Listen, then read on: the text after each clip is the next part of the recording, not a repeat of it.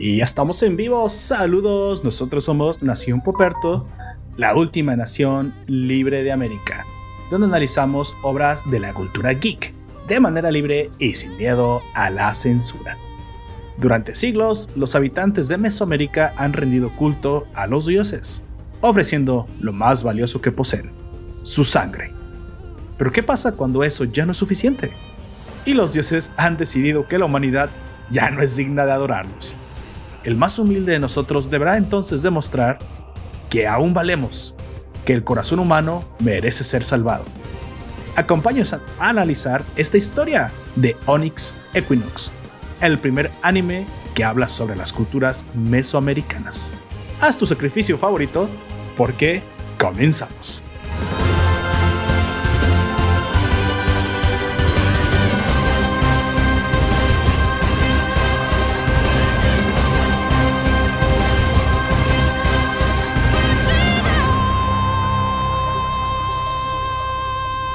Bueno, yo soy Poperto y seré tu anfitrión a lo largo de este podcast. Te recuerdo que estamos transmitiendo en directo por YouTube Live 5 pm hora del Centro de México.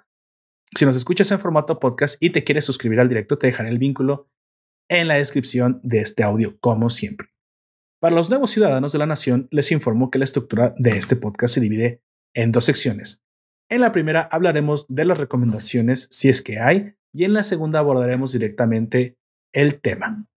No nos tardaremos mucho, a lo mucho más, más o menos media hora o menos, hablando precisamente de recomendaciones de la semana que nos interesaría que, que, la gente conociera por si quieren ver algo y no se aburran en sus plataformas. Sí, de hecho yo así, fíjense que yo así he conocido muchos materiales. De repente uno pasa y pasa las portadas, pero como ven, ves tantas cosas, ya no sabes cuál está buena y cuál quieres comenzar, con cuál te quieres comprometer. Hoy en día parece más importante comprometerte con una serie que darle el anillo a la novia, ¿no? O sea, es que, pues bueno, es que comienzas Viva en Theory, ves que son 10 temporadas y ya no, ya no sabes si, si ese pedo va a terminar contigo vivo. Sí, o sea, no sabes cuándo vas a terminar de verla. Lo cual, eso, a veces necesitamos, los humanos somos así, necesitamos que otras personas nos digan si vale, vale o no la pena. Y esa es la utilidad precisamente de la primera parte. En la segunda parte, analizaremos directamente la obra, entraremos directamente con los spoilers de Onyx Equinox y hasta entonces te avisaremos. Tú no te preocupes que nosotros te diremos exactamente cuándo. Bueno, me acompaña, como siempre, un fabuloso miembro de la nación. Por favor, preséntate. Hola, ¿qué tal? ¿Cómo están todos? Eh, los que nos escuchan en, en estos días de estar en casa. Ustedes no vieron, pero yo utilicé un cuchillo, me corté la mano, dejé caer un poco de sangre e invoqué a Gunther. Porque así es como se hacen las cosas según, según este anime. y, yo, en mi mente o no, ¿qué Ay, Fíjate que a mí no me da tanta. Me habrás dicho que había una chela y, llegaba más pronto. Ay, ya sé. Ya sé, pero no, ahorita no puedo ni, ni tomar este.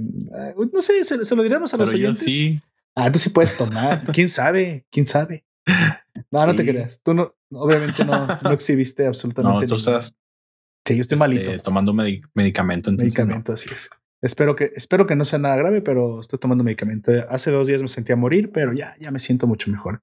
De hecho, para los oyentes, hoy no podía levantar mucho la voz y hablaré un poquito más bajo de lo normal, pero se debe a que, pues, uh, estoy saliendo ya recuperándome de algo que no sé si fue COVID o no. Espero que no. Espero que sea una gripe sencilla pero entre son peras y son manzanas, pues me estoy cuidando y pues tengo un poquito la, la garganta comprometida. No demasiado, no demasiado, tampoco se bueno, como, como dije, la primera parte, amigo, la primera parte hablaremos de una recomendación. Fíjate que, que no, no, este, no es menor lo que dije de la analogía de de, de repente comprometerte con una serie, sobre todo si es larga y casi casi equivale a cuando le das el anillo a la mujer, si en el caso de que los que se han casado, cuando te comprometes, no sé, estudiar una carrera, porque hoy en día el tiempo que le vas a dar a la televisión también tienes que medirlo muy bien, porque hay, hay cosas que son súper extensas.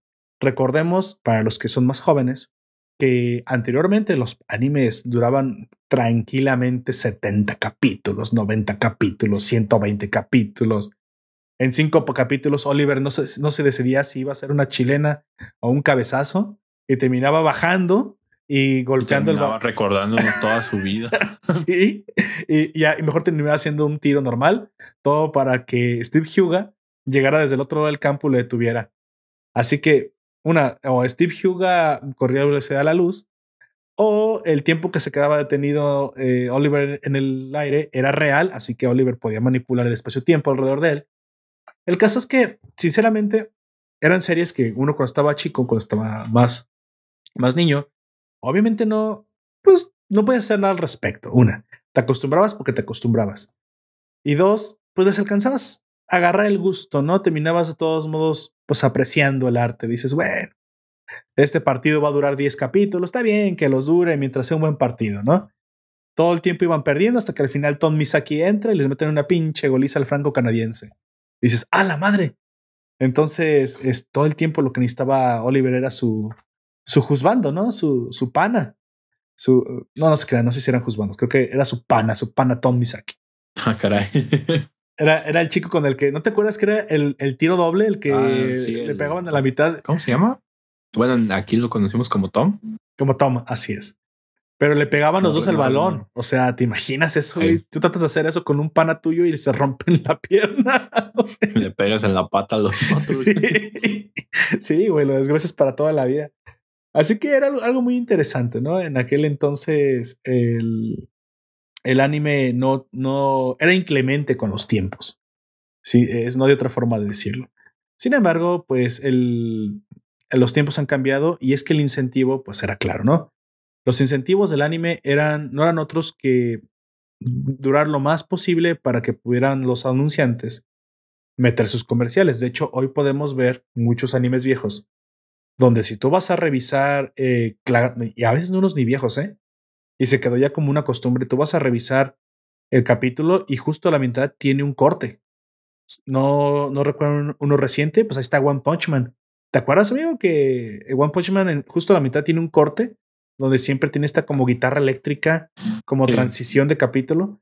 Y ya no es pues porque, y ya no es porque sea, sea algo que hoy veamos mucho en la televisión, pero es que pues, las cosas se hacen para lo que son emitidas.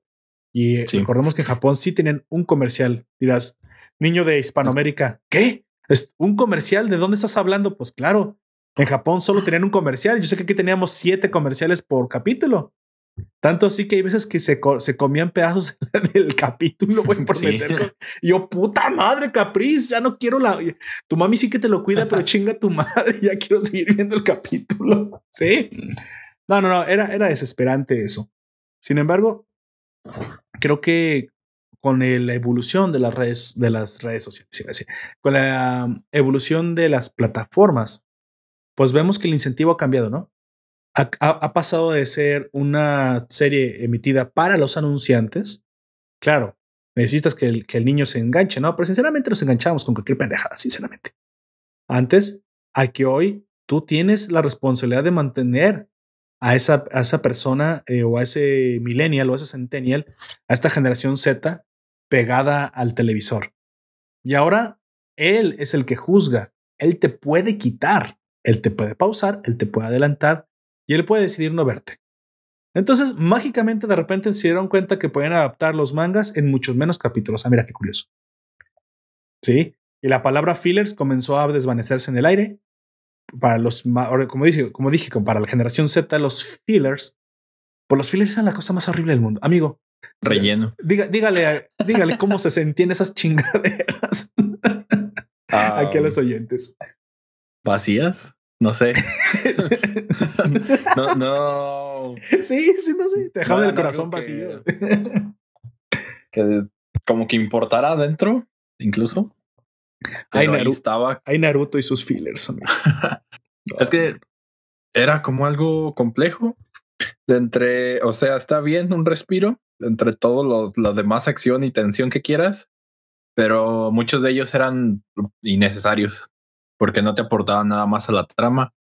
Y había pocas, pocas tramas que sabían aprovechar esos, esos rellenos para complementarse. De, de, hecho, en teoría, un filler, o sea, vamos al, al diccionario, ¿no? Vamos a, en, la comunidad científica, un, académica, escolástica, un filler no es otra cosa más que una adaptación al anime de historia que no está en el manga, ¿sí? Que no está en la versión original del manga. Ahora, si tú has adaptado un manga, pues en teoría la gente que ha leído el manga va a decir, hey, hey, este arco no estaba, esta historia extra no estaba. ¿Y esto qué es? ¿Y esto qué es? Si aporta, eh, te lo va a perdonar. Pero si no, te va a decir, what the fuck? What the fuck con este anime? ¿De dónde se, de dónde se sacó esto, no? Y los del anime lo saben. Por eso normalmente sus fillers no impactan a la larga en absolutamente nada en la, en la serie. Ahora, que si el anime no está basado en un filler, digo, no está basado en un manga, pues no podrás saber si tiene fillers o no, porque es la decisión completamente del guionista. Lo que yo asumo es que es más difícil que tengan fillers las cosas que no están adaptadas de manga, porque pues es una historia original, no tendrá sentido, ¿no? Esto se hacía antes. No hay de qué quejarse allí. Exacto. Supuestamente se hacía antes porque el anime alcanzaba el manga, ¿no? Si no me equivoco, esa era la, excusa. Pero luego tienes cosas que son unas pinches obras maestras, perdón el lenguaje, hoy ando, groserito. Este, tienes a. Y ahorita me dice un pana de, de este. de El Salvador. ¿Qué? ¿Qué? ¿Qué? No, no, no, es, es lenguaje fino. Sí, sí, pero a mí me gusta hablar no, de repente hay unos panas que, que hablan un slang muy cabrón. Ya, no sé si es español, güey, o qué chingas estoy escuchando. Hay, hay, hay slangs que no reconozco ya. O, o yo perdí barrio, güey, me falta barrio, que es lo más seguro. O este, o ya el español se ha ido por unas, unas callecijas muy, muy oscuras, güey. Bueno, volviendo a. Que en, en, todo momento sucede con, con el idioma. Sí, como las tortas y los pasteles, güey, que eso es un pedo que en, Sudamérica no, no, no, no logran superar. Para mí un pastel es una torta para ellos y para en España, ¿no? Eh, también, ¿no? E, e, es que en algún momento había un problema con el chavo del 8. ¿Te acuerdas que le gustaban las tortas de jamón? Sí. Entonces, pues eso para ellos es un pastel de jamón. Entonces, para nosotros lo que es un pastel es un paste y bueno, así es un desmadre el idioma. Y para los de la gente de Guadalajara es un lonche. un lonche, güey. Y yo, para mí un lonche es una manzana, güey, con un juguito y ya, güey. un lunch. Y si te lo comes entre la comida y la mañana, pues es un brunch, bueno. Breakfast y lunch. Bueno, entonces había obras de arte como del Saint Seiya, güey, las, la, la, toda esta saga que fue Asgard, buenísima buenísima. Ah, sí, también. yo iba a empezar un poquito más antes, pero e, esa aportó y, de hecho la de Asgard. Bueno, recuerdo la de Asgard, la de la, Atlantis cuando van con Poseidón. Esa la de las 12 casas que siempre pasaban. Y aparte, fíjate lo inteligente que fueron. Lograron conectar Asgard con Poseidón, porque a todo esto, Hilda de Polaris todo el tiempo estaba siendo manipulada por Poseidón y te la crees porque sí, sí hay un poquito algo forzado con el dios Odín y todo eso, con la armadura que se ve que, que no la diseñó muy bien Kurumada, pero el hecho es de que ese filler sí aportaba y logró ser incluso tan, tan bueno que hoy en día pues tiene sus propios fans, hay caballeros que han sacado en figuras, este, para muchos nuestro personaje favorito siempre será este personaje de Merak Beta o si para es Siegfried, o sea, hay, hay personajes de Asgard que se volvieron tan icónicos o más que los mismos personajes dorados, ¿no? Y, y aparte estaban al nivel de, de, del diseño en la calidad. Pero bueno, Hagen, Hagen de Merak Beta se llama el que es mi favorito. Pero hay unos que no aportan, hay unos fillers que dices, oye, ¿por qué te inventas esto? Entonces, con el tiempo, los, los animadores yo creo que les pasaba esto, decían, bueno, lo que pasa es que tiene que durar mucho en la televisión. Alargamos la serie, no pasa nada, pero eventualmente alcanzamos el manga. ¿Por qué? Porque no podemos dejar de emitirlo, porque no deja de haber comerciales. Entonces las emisiones tenían que ser eh, constantes, no, no había temporadas. Sí, incluso por eso se repetían los capítulos. Aquí no había temporada de verano, temporada de invierno, arrancaba y ahí hasta ad infinitum, güey. Todos los. Ahí a, lo que salga.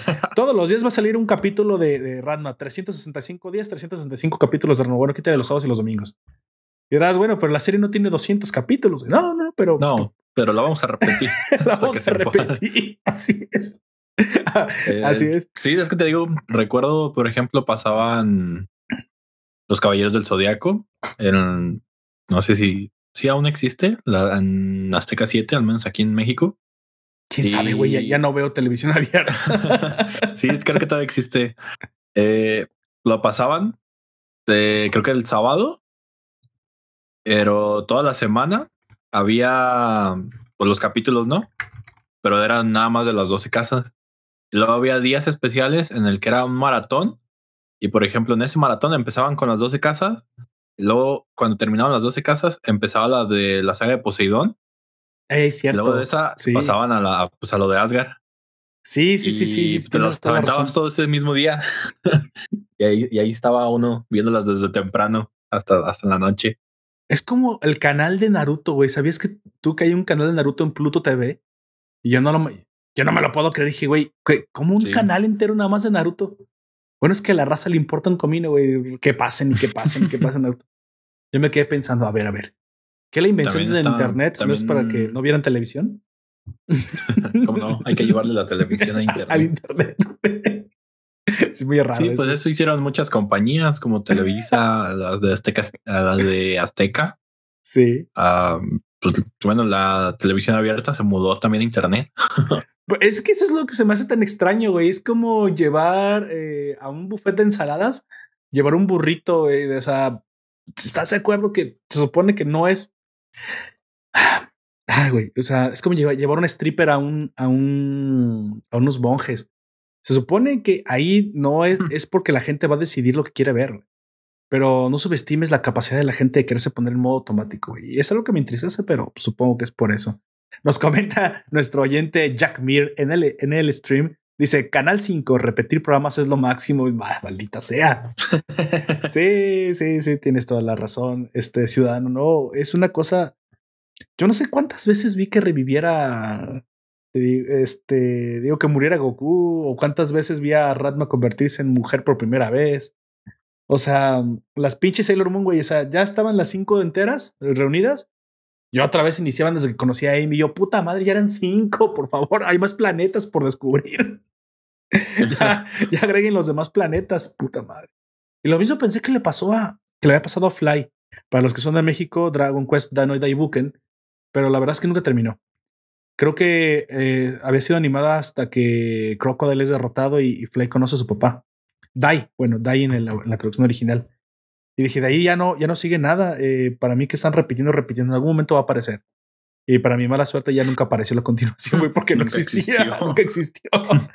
pues yo me fui a leer el pinche manga y ya, ya vi, oh, spoiler. Era como, como dices con la de Goku, que se acababa y llegaban con lo de UP y no sé qué.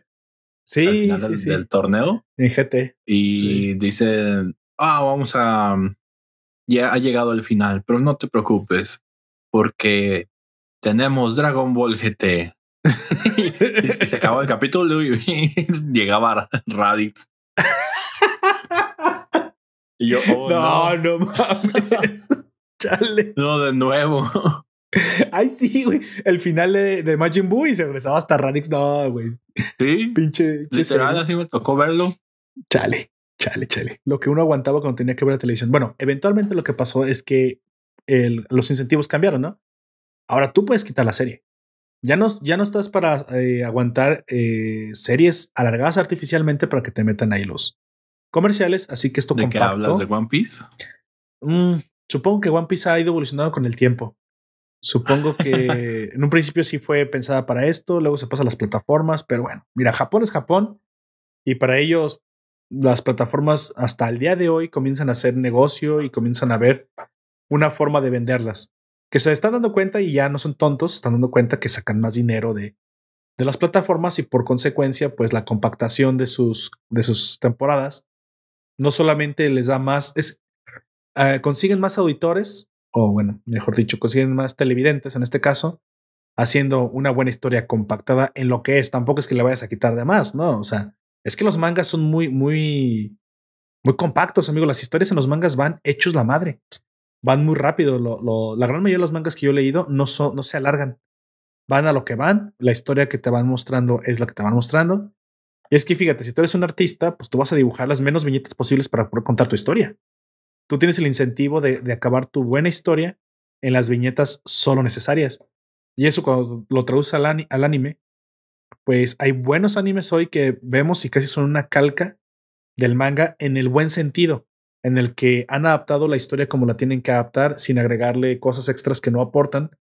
Y si le llegan a agregar cosas extras es porque eh, notan que, que podría complementar aquello que el manga no mostró. Uno de esos, como yo te lo he dicho hace mucho tiempo, fue The Promised Neverland. El, anime adapta cosas que el manga no deja muy claro porque va muy exageradamente muy rápido el manga. Y entonces estos, eh, también Made in es un ejemplo perfecto. Made in en el anime mete el, eh, un capítulo, es el arco completo de la cuarta capa que nunca te muestran en el manga, güey. Como que el autor dijo, chique su madre, mire, la cuarta capa está fea y se, y se va, güey. Adiós. O sea, adiós ya no, te la, no la dibuja, le vale tres hectáreas. Pero eh, en el anime sí te la muestra, no es demasiado importante, pero sí, bueno, existe, mira, güey, es una, para que sientes la transición, ¿no? El, el parece que el mangaka en el medio Navi se iba corriendo, güey. Yo, yo quiero ya llegar a la sexta capa, que es donde se desarrolla todo chido. Bueno, entonces hablaba precisamente que ahora tenemos estas series con las que tienes que comprometer, pero como si fuera boda, güey, en, este, en las plataformas. Hoy le dices a un Centennial, oye, te, deberías de mirarte, no sé, vamos a poner eh, The Voice, The Voice, que ahora, fue muy, muy, muy famosa, ¿no? Ah, ¿cuántos capítulos tiene? Pues tiene 10, de entre 40 y 60 minutos, porque es una serie live action, pero es de lo mejorcito que ahora tiene Prime Video. La primera temporada. Ya si le mencionas que tiene dos, se la piensa. Pero, pues bueno, como todo en Netflix tiene 10, todo desde un buen tiempo para acá es como el estándar. E incluso Prime Video tiene algunas que tienen menos, unas con 8. En el caso de Picard creo que nada más tiene 6, o sí que sí, tiene 8. Pero bueno, incluso unas ya, ya son, eh, creo que, ayúdame si no, si no, si no recuerdo bien, entre 5 y 6 cuenta como miniserie. Ya tiene una denominación, pero no me acuerdo exactamente cuántas horas son las que tienen que ser para hacer miniseries, si 5 o 6. Pues miniserie. Entonces Se ya. que, por ejemplo, la de Gambito de Dama son, es miniserie. Tiene los 6 capítulos, pero duran una hora. Capítulos, ¿verdad? Sí, son seis. Ah, entonces sí, según yo, en lo que he visto, el estándar es que a, los seis capítulos de una hora se llama miniserie. Entonces, incluso ya vemos que hay unas que se van a miniserie. Y digo, bueno, está bien. Si lo que vas a contar te alcanza una miniserie y te alcanza bien, pues para qué alargar la cosa, ¿no? Si, si la mandas a serie o si dejas algo en medio, algo bastardo de ocho capítulos, no hay problema. Los que necesites. Incluso te pasas uno más, once, que sería un, así un número aberrante para los que tienen TOC. Este, no importa. Digo, si te faltaron unos 10 minutos, pues cuenta bien el final, ¿no? Aquí el, el punto es que al cambiar esto, ya es un poco riesgoso tratar de meter una serie larga porque sí, y lo que a mí me gusta, porque pues yo soy al final el que decide. Claro, hoy estamos comprando ya directamente la televisión que queremos ver. Esto no pasaba antes. Antes éramos unos zombies ahí pasivos que nos metían todo por los ojos sin decidir, sin decidir. Así como le encantan los políticos que seamos. Pero no, no, hoy no. Hoy nosotros decidimos con la billetera y decidimos con el click. Dicho eso, me arriesgo a recomendar Supernatural. Supernatural es una serie de, de 15 temporadas. Ya con eso que acabo de decir, la gente pues, cerró el podcast, ¿no? Del chingado, ¿no? Como que Adiós. Adiós. Pero la verdad es que, eh, bueno, eh, las, las 15 temporadas tienen sus altibajos. Eh, Supernatural es una serie que hace mucho tiempo vi cuando tenía solamente 11 temporadas. De hecho, debo decir que ahorita en este momento estoy en proceso de terminarla. Voy en la novena temporada y había un montón de cosas que no, que no recordaba. Esta serie tiene mucho tiempo que salió. De hecho, voy a decir un poquito los datos técnicos, nomás para que vean la calidad de boomerismo que les estoy recomendando. Y es una serie de televisión gringa que fue creada por Eric Kripke. Kripke, creo que se pronuncia comienza a ser emitida en el 13 de septiembre del 2005. O sea, estamos hablando de 16 años. Ya esto es la edad de un adolescente, güey, cuando, cuando inició esto eh, por Warner Bros. Entonces, pues durante los años consiguientes fue emitiéndose hasta el 2020. De hecho, terminó completamente, no había terminado, con 327 episodios transmitidos entre 40 y 60 minutos. Creo que la mayoría aquí son de 40 a 50, creo, pero no te, puedes, no te sabría decir exactamente. Supernatural sigue a dos hermanos, eh, Sam y Dean Winchester, los famosos hermanos Winchester. Ellos viajan a través de Estados Unidos cazando todo tipo de seres y criaturas sobrenaturales, como fantasmas, hombres lobo, brujas, vampiros, demonios, ángeles, que también son unos hijos de puta y, demás, ¿no? Y entonces, eh, según el creador, originalmente esta serie había sido pensada para tener cinco temporadas nada más. De hecho, lo podemos ver porque eh, les voy a spoiler un poco, pero ya cuando lo estén viendo ni se van a acordar. En la quinta temporada parece que va a llegar el apocalipsis. Y pues tú te pensarás, pues el apocalipsis es el final de todo, ¿no? El apocalipsis lleva toda la mierda. En, el, en la quinta temporada conocen a lo que yo pienso que es Dios, que es un tipo sin, simple, sencillo. ¿Por qué lo piensas? Al cual no le interesamos. Solo, solo es caprichoso y desinteresado de la humanidad. Por eso lo pienso. Pero bueno, eso, esa es mi teoría. Sin embargo, la quinta temporada debía haberse terminado la serie. Y hasta la quinta temporada se ve que el ritmo y todo lo que han hecho lleva para este momento. Se nota que está planeada para esta cantidad de capítulos. Pero su, su gran, eh, digamos, audiencia y eh, hizo que, pues, como todo, decidieran alargar la serie los, los showrunners a través de todos los años. Entonces, pues, pues se fueron alargando y pues séptima, apareció la sexta y la séptima, luego de la ocho a la once, con diferentes productores, de hecho, la fueron continuando. Pero pues al final decidieron que las últimas, que terminó en 2020, de la 12 a la 15, por los últimos showrunners, eran ya las necesarias para terminar la serie. Quiero decir que se siente diferente, tiene diferentes ritmos, es algo que, que debo avisar. Pero en definitiva, Supernatural tiene algo, tiene un alma de, de este western eh, sobrenatural, va la redundancia eh, americano. Y creo que el show básicamente se lo llevan los hermanos. E, estos chicos, ves el crecimiento tanto de ellos como los actores, como, como, como de los actores, como de los eh, eh characters. Uh, ¿Cómo dices los characters en español? Personaje. Eso, muy van a decir pinche gringo. No, no, no, es que sí se olvida. sí, te lo juro que sí se olvida. Sí, los personajes sí, que sí pasa. Sí pasa, si llega a pasar y dices, nah, eso a mí nunca me va a pasar. Yo, mira, pura. No, pero sí es cierto. Pura sangre de Moctezuma y digo, what the fuck did you say that? Eh, se te olvida, güey. Este, entonces. Los... Otra, la otra vez yo estaba tratando de recordar cómo se decía un impermeable. Poncho. No, no, me acordaba. Yo la de esta, la, la de esta, huevo. El, el raincoat. Uy, es una palabra, es una palabra grande, amigo, una palabra de ocho puntos. en escala del 1 al 10. Raincoat. Sí, repeat after me. Raincoat. Sí. Oh, no. oh, no. La clase viene a mí. bueno, el punto es que Sobrenatural es una historia bastante interesante. Hay que soportarle como toda una serie así de larga tiene sus momentos bajos. Tiene sus muy buenos momentos por los que yo creo que vale la pena darle una oportunidad. Básicamente es. Mira, voy a, voy a ahondar un poquito más en la, en la serie para nada más para que entiendan más o menos de qué se trata, pero no voy a hacer demasiado spoiler. Básicamente todo comienza con este par, este par de chavos. Eh, Dean Winchester y Sam Winchester son atacados por un demonio cuando son niños.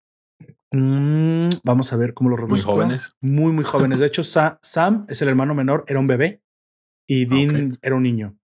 El papá de ellos los logra salvar de, sus, de su casa que se incendia. Obviamente ese demonio causa el incendio. La madre muere quemada frente al padre y, y, durante un tiempo el padre comienza a investigar qué fue lo que pasó. Recuerda haber visto un hombre en el cuarto de su hijo recién nacido, donde fue quemada la madre, y rastrea a este ser hasta que comienza a descubrir que hay un mundo debajo del mundo, un mundo sobrenatural. Descubre que existen todas las cosas que te han dicho que van a, vas a encontrar debajo de la cama, todas esas existen. Existe el coco, existen las brujas. Te dijeron que te iban a regresar tus impuestos. sí. Nunca llegaron nada. Eh, todo, todo eso sobrenatural y extraño que, cre que, crees que no existe, existe, excepto los buenos Está políticos. Ahí. Eso sí no existe. excepto el buen uso de tus impuestos. no, güey. Eso sí es mito, güey. el buen uso, puta madre. Bueno, el, el caso es que esto que le sucedió fue culpa de un demonio. Un demonio eh, atacó a estos chicos. Durante las primeras temporadas, el objeto es el objetivo es descubrir. Es descubrir quién. ¿Qué, qué pinche demonio hizo esto y por qué, güey? Y, y, quieren vengarse. Se va a, a través de, este, de, estos momentos, ellos se van haciendo más fuertes, se van agarrando experiencia, van tomando eh, casos se, durante todo, donde todos Estados Unidos, donde van enfrentándose a hombres lobo, a, a fantasmas, a espíritus demoníacos. Como que esto los va entrenando. ¿Me explico? Se siente como un RPG.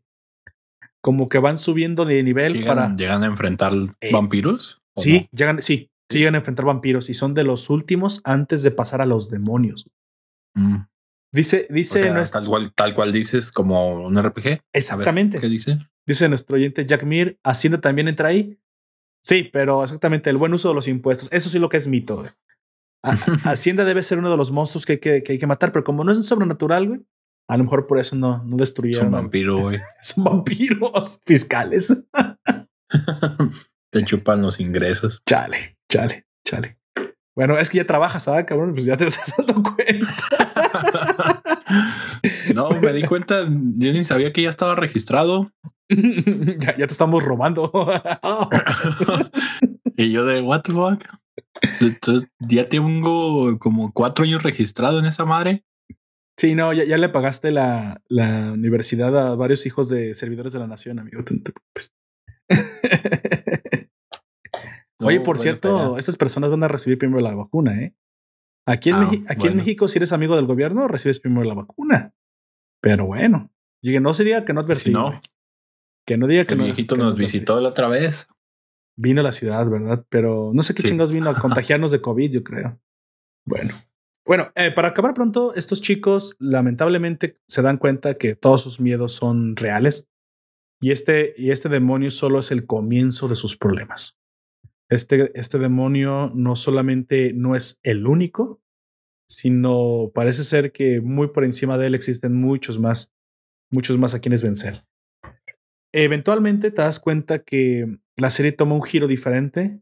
Creo que había sido pensada para que este demonio fuera el final, pero como tuvo mucha audiencia el show, pues decidieron aumentarle cosas.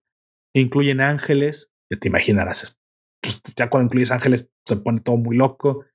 Demonios, ángeles, eh, cualquier cosa que encuentres en la Biblia o en textos eh, antiguos del Mar Muerto.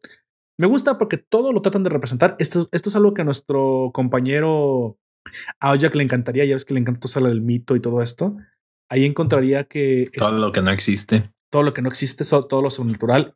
Estos de la serie buscaron hasta hasta los fantasmas de la cultura mexica, hasta ahí los pusieron. O sea, buscaron muchos monstruos para representar del, desde los celtíberos, de la antigua Europa, de los antiguos apaches. O sea, me, me, gusta porque vas conociendo también mucha cultura sobrenatural. E, eso sí es una, es una cuestión interesante. El show, como dije, se lo llevan los chicos. Dean y Winchester son muy, son muy carismáticos, tienen una personalidad, una personalidad que creo que hace buena mancuerna y a lo cual yo creo que se le debe el éxito del show.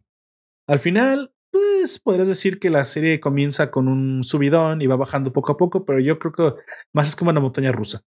No se puede mantener todo el tiempo arriba. Eventualmente hasta Dios se ve involucrado. Sí, Dios, Dios, el Dios, el único Dios. No estén, no, por favor, no mamar. El único Dios. Ese está involucrado aquí y es el mejor. De hecho, es el mejor, de hecho, es el más poderoso. Pero pues no le interesa participar, así que deja a los humanos a su suerte, ¿no? Como siempre lo hemos visto. Pero te estoy hablando de que esas son las últimas temporadas. ¿Cómo comenzamos de cazar fantasmas a estar involucrados con términos celestiales? Eso es lo que la gente tendrá que descubrir. Como dije, esto es casi un compromiso de, de, de boda. Son 15 temporadas, pero creo que si le das una oportunidad, te vas a dar cuenta que es una de esas grandes joyas que pues yo creo que debes de ver al menos una vez. Así como hoy le podrías decir a una persona que Game of Thrones estaba muy buena y que sí, que a lo mejor fue decayendo, pero tenía sus momentos, pero te va a decir, hoy oh, son 10 temporadas, 8 temporadas. Sí, sí, pero es que conforme tú la fuiste viviendo, conforme tú la fuiste viendo, pues, pues no se sintieron, ¿no? Y es lo mismo, o sea, cuando tú le recomiendas a una persona algo, no se la tiene que ver en un solo día. Yo creo que podrían ponerse fácilmente, ¿sabes qué? Hoy 2021 o 2020 versión 2, lo que como tú le quieras llamar. O voy a ver Supernatural. Y a lo mejor te acabas la última temporada en diciembre. ¿Por qué no? Eso me pasó a mí con varias series que yo pensé que nunca iba a ver completas, como How I Met Your Mother y este Big Bang Theory. Sí, me tardé como dos o tres meses en ver ambas, en diferentes momentos, obviamente. Pero es que se disfrutan. Se disfrutan. O sea, no, no te tiene que entrar la ansiedad de tengo que verla toda. No, no y la puedes combinar con otras cosas. La vas distribuyendo en la semana. Mira, me, me pones. Sí, sí, sí, son largas. Sí, sí, son largas. Como tú dices, te puedes ver uno o dos diarios y después te vas otra cosa.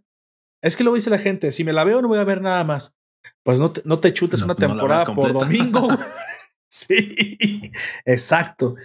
Exacto. ¿Sabes cómo me vi yo en Theory? O sea, yo tengo una, un momento de descanso en la comida de 2 a 4. Entonces, yo me veía todos los días entre 3 y, bueno, entre 2 y media y 3 y media, un capítulo, todos los días. Y a la noche me veía otro u otros dos, dos o tres diarios, dos o tres mientras teníamos que ver lo del anime y otras cosas para reseñar. Me alcanzó perfectamente y me acabé. Y piensas que no te lo vas a acabar y de repente, y esa es la última temporada. Igual, How I Met Your Mother, piensas que no te lo vas a, acabar y de repente ya descubres quién es la mamá y dices, ah, cabrón. O sea, si te las acabas.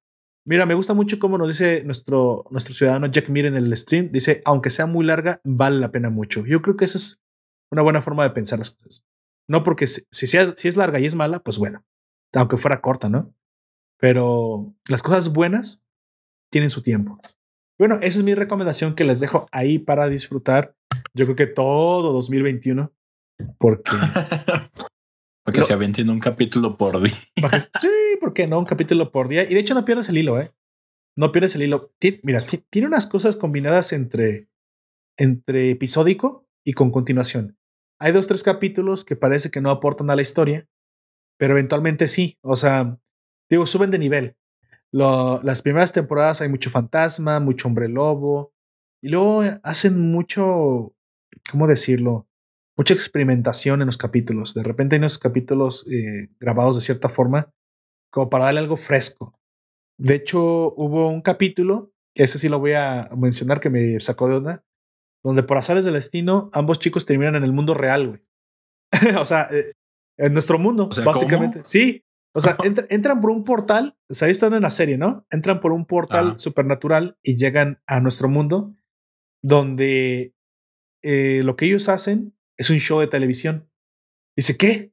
Venimos aquí buscando un dios, ah, a, quien asesinar, un, un, dios, no sé, tolteca, malvado, a quien asesinar, porque nos está jugando bromas y terminamos en otra dimensión. Entonces las acercan unas personas, oye, ustedes dos, actores, vengan, ya va a comenzar su show. Y entonces lo que estaban haciendo en el mundo, en su mundo, ahora es un capítulo que iban a empezar a grabar. Ellos se quedan pensando, oye, Sam, eh, o sea, Dean y Sam, ¿estamos en un mundo donde somos actores? Aquí no existe el sobre. Y sí, es un mundo. Qué buena onda. no existe la magia. Entonces, como no existe la magia, no hay nada sobrenatural. En el mundo donde ellos vienen, sí. Por eso todo sucede allá.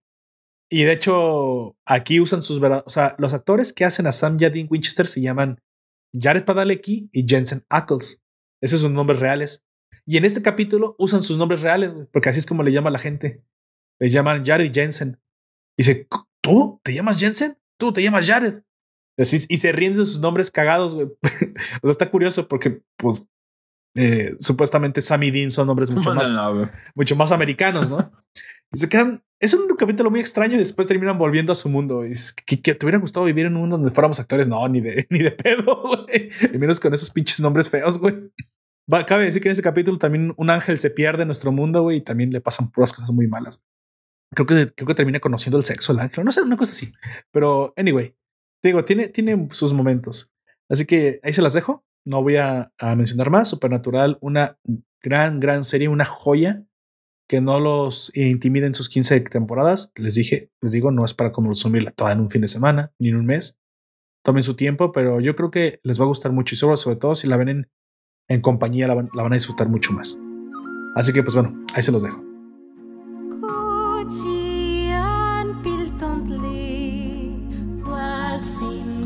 Amigo, ahora sí, vamos, vamos avanzando un poquito más, vamos comenzando eh, a hablar un poco de la obra que nos, que nos reúne. En esta primera parte te recuerdo, no tendremos spoilers.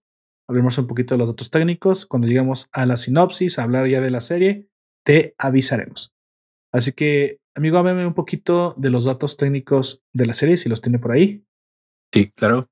Eh, pues esta es una serie original de Crunchyroll, hecha por colaboradores de México y Estados Unidos. Exacto. Creada por Sofía Alexander y pues se basa en la mitología de Mesoamérica, principalmente con las deidades del mito azteca y maya, aunque podemos observar algunas otras más, como lo son los, los zapotecas, olmecas y totonacas, e incluso algunas otras.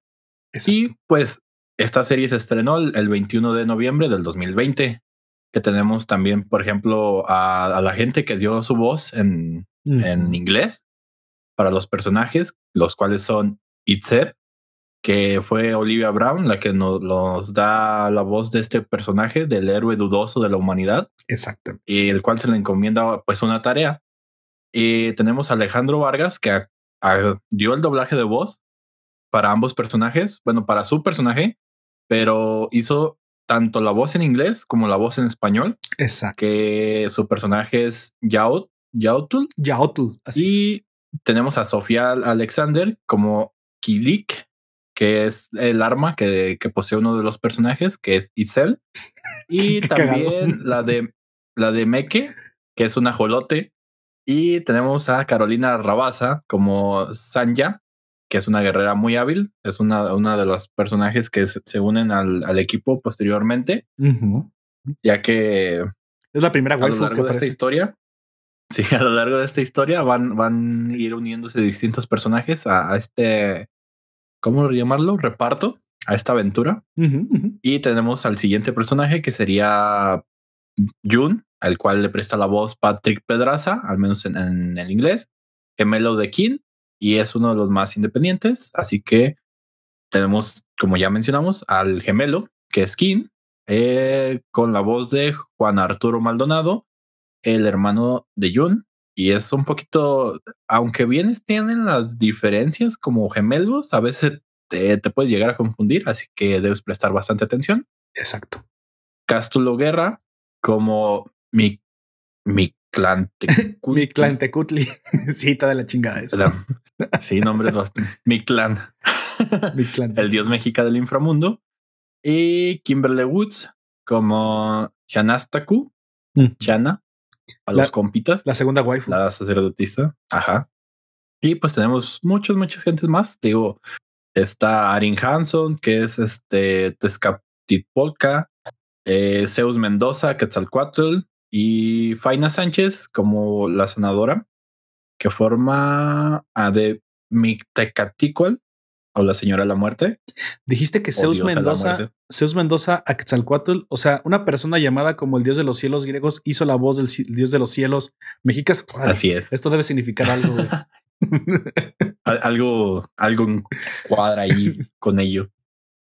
Así es. Pues tenemos a todas estas personas dándole voz y pues, ¿qué más podemos comentarles? Creo que eh, lo que te puedo comentar antes de entrar a la parte con spoilers es un poco del arte.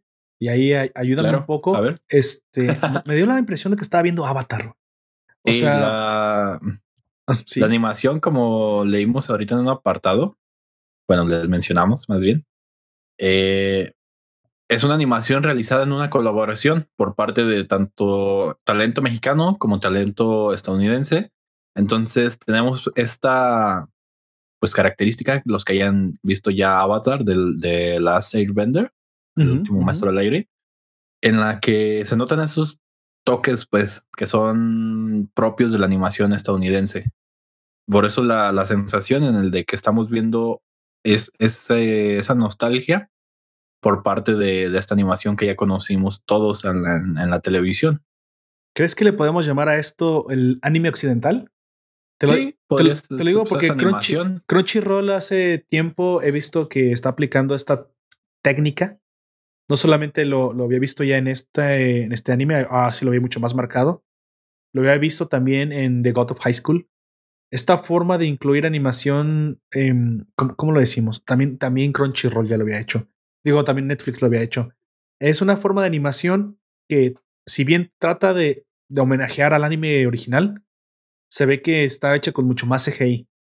Trazos más gruesos, no malos, o sea, no, no me malinterpreten, pero se ve que no es tan fina como la animación. Digamos que es tropicalizada. Sí. están, están adaptados al lugar del origen en el que estamos. O y, sea, y todavía le podemos llamar, seguir llamando anime en este Pues, caso. sería correcto, supongo yo. O sea, la palabra tal cual se refiere a animaciones. O sea, Entonces, cualquier, cualquier tipo de animación sería bien recibida en esa palabra. Porque te lo, te lo podría apostar que una mamá ve eso y dice, ah, siguen siendo monas chinas. Porque, o sea, las, las caras, el cómo están dibujados. O sea, se nota que están tratando de, de aludir al anime. Igual Avatar en su momento, esa es, digamos, la forma en que nosotros los occidentales podemos dibujarlo. Ahora, creo que tiene sus ventajas y tiene sus desventajas, pero creo que la más obvia, y corrígeme si me equivoco, es el costo. Me parece que es más barato hacerlo. Y Más barato hacer con CGI. con, con CGI, claro, incluirlo el CGI No. que, que tener tanta gente No. haciéndolo. Es que, Creo que es más barato tener más personas haciendo eso Si les que pagas tener más personas Eres- haciendo CGI. eres un pinche explotador, es lo que pasa. No, es que realmente es la realidad. Pero, Cobran más caro los, los estudios que hacen CGI que los que hacen la animación pero no se ve que está del tan, otro estilo. tan, tan, tan a nivel, ¿eh? O sea, a lo que me refiero no es que sea CGI completamente CGI. Vemos los fondos que están como rendereados como en 2D, Ajá. pero por ejemplo, no, no está el que dibujo digamos del que arte. eso, de- eso sería lo, lo más mexicano que hay. Porque al menos en lo en otras animaciones que no digo que sean malas, pero es lo que predomina, como esos fondos estáticos, los Sí, un sí, fondo eso, tal cual 2D. eso fue lo que O vi sea, todo ya, el tiempo. Ya lo hemos visto, ya lo hemos visto en, en- en otros trabajos, proyectos de que se han realizado aquí en México. Y, ta- y tampoco es que los japoneses de repente el fondo sea tan vivo, ¿eh? pero se siente diferente. No, sí, Hay- tiene otra sensación, Así que otra perspectiva. de, de todos modos se nota que pues tratan de vendértelo como un anime. Es como el meme de Crunchy, este Netflix, me prometiste anime. Sí, pero anime de Netflix. O sea, es otra categoría, güey. Se, se llama anime occidental, si quieres. Yo lo voy a utilizar así para poderme hacer algo, algo sencillo en la cabeza. Para mí es anime occidental. No está mal. De hecho, en Avatar quedó muy bien. Tal vez dice sí, Sí. tal vez el- no es el costo. Tal vez es porque no tenemos ese arte nosotros. No somos mangakas, no tenemos esos animadores, no somos japoneses y ese no es nuestro arte. Tal vez estamos muy supeditados a la escuela gringa y la escuela gringa, pues quieras o no, tiene más influencia de este lado, pero da el gatazo. Lo que quiero decir es que aunque no es un anime hecho en Japón, y tal vez los más puritanos dirán, no le puedes decir anime si no está hecho en Japón, yo pienso que el arte ya trascendió hace años fronteras y es una cuestión de, como el tequila, güey, no pueden hacer tequila en otro lado. No por denom- denominación de origen, pero sí pueden hacer el destilado de, el destilado De del- agave. de agave, y pues igual hasta sabe igual.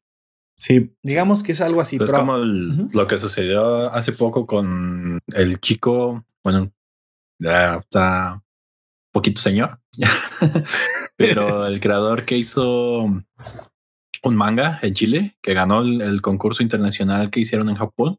oh sí, sí, cierto. Entonces, o sea, ya no hay un límite para El- Elber, ¿no? Denominarlo. Se me quedó pero Elvis o Elber. Elvis, creo que era Elvis. Este, no recuerdo, pero es el, el creador de Armados. Ujú. Y eh, esta persona pues logró hacer un manga, o sea, desde Chile. Y alguien va a decir, no, eso no es un manga porque no fue hecho en Japón. Entonces, ¿qué es? es un cómic. Pues es exacto. los ¿no? mangas son cómics. de si alguna manera, lo claro. Claro, claro. Entonces, es- la palabra tal cual, pues eh, sería una solo un referente para el estilo que fue utilizado. Yo creo que ese va a ser la, la nueva, el nuevo nacimiento, las categorías que tratan de asemejarse a- al arte oriental, pero con nuestro, nuestro anime. De hecho, los coreanos hacen lo mismo. Los coreanos dibujan una fusión bastarda entre cómic y, y manga. Así que- manguas. Ellos fueron ya los primeros que occidentalizaron. Yo sé que ellos no son occidentales. Eh, Ellos ya tropicalizaron, ya lo tropicalizaron el manga y, hace rato Avatar ya tropicalizó el manga.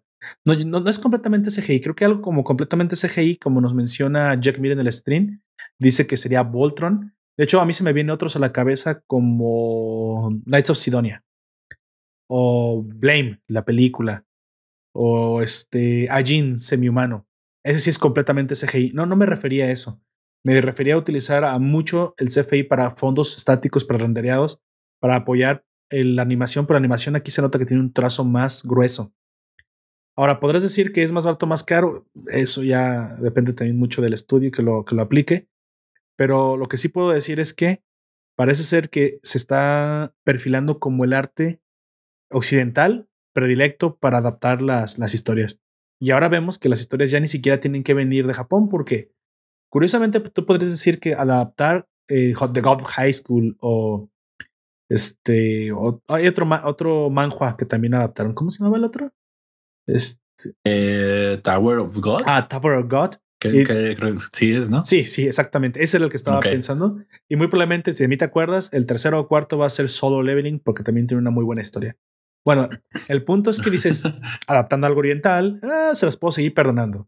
Avatar fue una historia original. Bueno, aquí tenemos algo que sale en la plataforma de Crunchyroll, que es lo del anime. Original también. Anime por la excelencia, pero fue creado por una mexicana. Entonces, ni siquiera está adaptado de un oriental. Sí, tenemos tenemos la herencia que cruzó el estrecho de Bering. Eh, si quieres, somos 50 o 30% asiáticos por ahí. Todo tenemos la marca de Gengis Khan en alga, algunos. Pero el punto es que ya, o sea, es un anime creado a, la imagen y semejanza del el anime oriental, pero basado en una obra que fue creada por una mexicana que se aseme, que trata de asemejarse a las, a las de allá.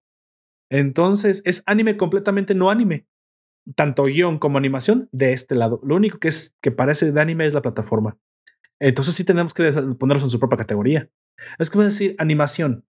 Sí, pero se nota que las caricaturas gringas han decidido su arte hace mucho tiempo. Ya lo vimos en Los Simpson, ya lo vimos en esta nueva de Encantada, ya lo vimos en Big Mouth, ya lo vimos en esta en Archer, en estas pinches caricaturas todas groseras de, Adult Swim. Ellos ya decidieron su arte hace mucho tiempo. Eso es una caricatura gringa ahora. Ya es un cartoon. Esos no son cartoons. No, no, no, no me siento a gusto diciéndoles cartoons, güey. Como que siento que, que tendría que ser una excepción muy grande. Entonces, Avatar puso un precedente y ahorita vemos que Equinox, Equinox está, está, está caminando sobre esa misma vía. ¿Cómo le vamos a llamar? Me gusta lo que tú dijiste, güey. Anime tropicalizado. Porque está tratando de asemejarse a una animación oriental. O sea, es, ahí tienes las caras, los perfiles, todos bonitos, los ojos. Sí, la base es, digamos, la animación japonesa, pero. Nomás les faltó el Yamete. Yamete, ya tú. De acá, de, Occidente. Porque, como dices, o sea, los trazos son más, más gruesos, se sienten un poquito más. Más cartoonizados, más, más líneas, las, las líneas son maduras. Sí, sí, sí. No tan, sofisticadas y elegantes como lo son del otro lado. Eso, es muy elegante el trazo eh, japonés. E, eso sí, no, no puedo negar. Nos comenta Jack Mir en el stream como apoyo robot. Bueno, apoyo robot es una, es una cuestión única, no es un stop motion y puta, o sea, creo que es su propia categoría apoyo robot. Él vive en su propia dimensión, en su propio espacio y creo que nada le puede hacer competencia y apoyo robot. Pero sí, exactamente. Bueno, ya, ya después de haber discutido el, arte y lo que digo que a mí me parece que cumple. Lo que sí, lo que al final quiero decir es que cumple para lo que quiere contar. Y es algo que, que me gustó. Digo, mm, tal vez un arte japonés más japonés hubiera estado bien, pero no me quejo porque yo tengo la impresión de que esto se hace más rápido. Y se hace más rápido porque aparte ya viene un guion que no tiene que adaptarse de un manga. E, eso también es lo que, que involucraba el costo. Tal vez el costo no lo tienes en la animación, pero ponte a pensar que no hay unas regalías de manga que tratan de ganar. Aquí es una chica que lleva su, su, su guion, me lo animan, toma tu porcentaje de guionista y va, se anima porque ya lo tengo completado. ¿Me explico? O sea, yo creo que ese proceso es más barato en su conjunto que estar sacando el, el manga, espérate para sacar el merchandising, ponle un cliffhanger, vamos para la segunda temporada a la siguiente, vender más merchandising. Y esto hasta me sorprendió que me dijiste, yo no lo sabía que ni siquiera estaba pensado para mandar al, mandarse al público japonés. Esto va directamente a la plataforma, es para consumo pura y únicamente del producto animado. Cosa que los japoneses, algunos, ya están viendo, lo vimos en Tate Yusha. Sí. Pero aquí la tenemos ya de una chica que vive de este lado del charco que dice, no, no, no, esto va para plataforma porque la plataforma es la que va a ganar. Sí, o sea, es la que va a ganar, me va a hacer ganar a mí. Yo no tengo que estar sacando un manga quincenal ni semanal. Y no, no, no. Entonces yo creo que ese proceso, el tiempo es dinero, es, es más barato y nos conviene más a nosotros los consumidores si es que queremos consumir más rápido las, las historias. Ahora que, pues bueno, eso ya es diferentes mercados, ¿no? Creo que es lo que se perfila para nosotros. Tal vez Crunchyroll deje de ser anime. O sea, fíjate lo que te estoy, lo que te estoy diciendo, ¿eh? Puede que Crunchyroll deje de ofrecer anime de Japón. Ah, y empezar a hacer anime. Netflix, exactamente. Ahí está el ejemplo que hizo Netflix. Dejó de comprar las series y comenzó a hacerlas. Pero entonces, si pues las hace Crunchyroll, van a ser así. Y no va a tener que estar basado en ningún ¿Recuerdas la, una de las que recomendábamos en, en, anteriores podcasts, que fue la de Tenku Chipan? Sí, sí, sí, me acuerdo perfectamente. Ah, pues va a ser uno, va a ser presentada como una original de Netflix. Ah, aquí la cuestión es de la animación. Cuando eso pasa, muy probablemente si está basado en un manga, vamos a ver que Netflix lo va a hacer en colaboración con un estudio japonés. No creo que sea de Netflix Studios completamente. No. Pero, pero sí original. va, a ser traída por ellos. Sí, recordemos la, mira, recordemos la trampita. Ya sé que lo hemos dicho muchas veces, pero no está de mal recordarle a nuestros oyentes. La trampita de Netflix Originals es o tiene los derechos exclusivos de reproducción, de transmisión fuera del país de origen, o sea, fuera de Japón, o sea, dentro de Japón, Netflix no pinta. O sea, el rey es el que ya, el estudio. Y muy probablemente tiene sus, sus vínculos con las televisoras o con, con la empresa Sí, o sea, tienen, hay un canal y lo transmiten. Sí, Japan Universe o lo que tú quieras. Pero fuera de Japón, este, Netflix dice, el anime es mío y yo se lo puedo pasar si quiero hasta los soviéticos, que ya no existen. Órale. Entonces, a eso sí le voy a poner eh, Netflix Original en algún momento, en algún momento, si Netflix, no sé si tiene por ahí una clase de contrato se le vence, entonces este ya no va a estar ahí. No, es muy diferente a que Netflix sea o que lo haya hecho, que sea de Netflix Studios. Entonces, si es de Netflix Studios, pues ya no se vence ningún contrato, ¿no? Eh, eh, ellos lo fabricaron y ellos lo fabricaron. Así que ya, ya se acabó. Lo mismo está pasando con Crunchyroll. Crunchyroll Original, aquí sí puedo decir que es un, que significa diferente a Netflix que ellos lo fabricaron o que ellos pusieron la lana. Si ellos, nosotros pusimos, nosotros la compramos. Los derechos son míos completamente. Pudieron haber terceriado, la palabra, ¿eh? Ah, eh, mandado a tercero a hacerle la, la, animación, pero ellos pusieron el dinero, entonces es de ellos, básicamente. Entonces, por lo tanto, sí, sí significa que si es original, pues nunca lo vas a ver en otro lado, ¿no? Pues, porque algo muy, muy parecido pasa en las series que de repente dejan de estar en Netflix y de repente los dos en Prime Video y dices, bueno, que no era un original, pues es que ya se le vencieron los derechos, ¿no? Así que yo pienso que Crunchyroll va a seguir el mismo, el mismo camino que Netflix. Es que hay más dinero en hacer tu propia, en hacer tu propia mm, anime original y venderlo ad infinitum, si no pregúntale a Nickelodeon, o, o que eh, a, que se lo tengas que comprar a otro estudio. Entonces, eso trae una, una, una bifurcación. ¿Dónde vamos a ver entonces las buenas obras de Japón? Va a seguir, va a seguir. Yo, yo pienso que esto no va, no va a eliminar eso. Netflix y Amazon Prime y Crunchyroll van a seguir trayendo estos, pero cada vez le va a dar menos importancia. Porque eso fue lo que hizo Netflix. Le dio cada vez más importancia. ¿Y ahora tú te acuerdas de alguna serie de Universal Studios? ¿O alguna de Fox que estés siguiendo? o alguna de Sony Channel. Los, ninguna. Los mató Sony, Los mató Netflix. Los mató, güey. Los asesinó, güey. Les, les cortó el cuello y se los ofreció a Tezcaltipoca, güey. Asumiré que sí, porque no veo series. Ya, pero es que ya no hay, güey. Es que ya, ya aunque las quieras buscar, ya están muertas. Las... No, pues es que nunca vi, bueno, veía, pero veía Criminal Minds, The Mentalist, muy buena. Otra, de, así como detectives. Ah, veía Bones. Creo que es de Sony. Ah, eh, creo que sí era de Sony Bones. No recuerdo de qué, de qué son, porque nunca veía como la productora o de dónde venían. Solo veía la, serie. Sci-Fi, por ejemplo, que es el. Eh, yo siempre voy a poner como ejemplo Sci-Fi. Sci-Fi tenía una de las, la mejor serie que existe hasta ahorita de ciencia ficción para mí, que es The Expanse. Se la rentó a Netflix dos temporadas no la quisieron seguir rentando, se acaba, la cancelan porque es muy cara, la compra Prime Video, la sigue. Estoy viendo la quinta temporada y digo, no mames, qué pinche serie esa.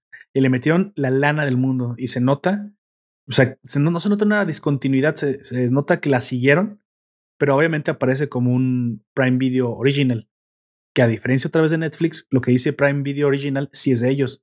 Aquí los únicos mentirosos son Netflix, güey. Cuando le ponen algo original, o no puedes saber si es de ellos o solamente tienen los derechos exclusivos de transmisión fuera del lugar de origen.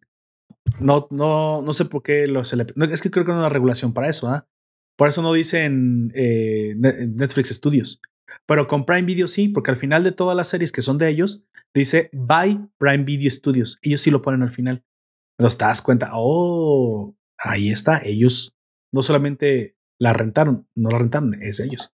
Pero bueno, fuera de esta polémica, ahora sí avancemos con los spoilers. Ya dimos mucho, mucho tiempo para decidir a las personas si quedan o no.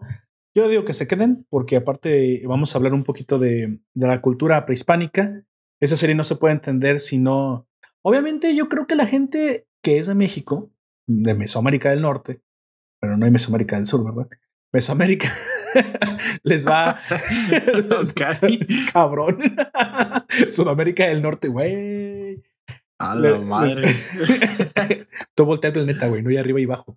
Eso, es un invento de los capitalistas neoliberales para que te sientas abajo, güey.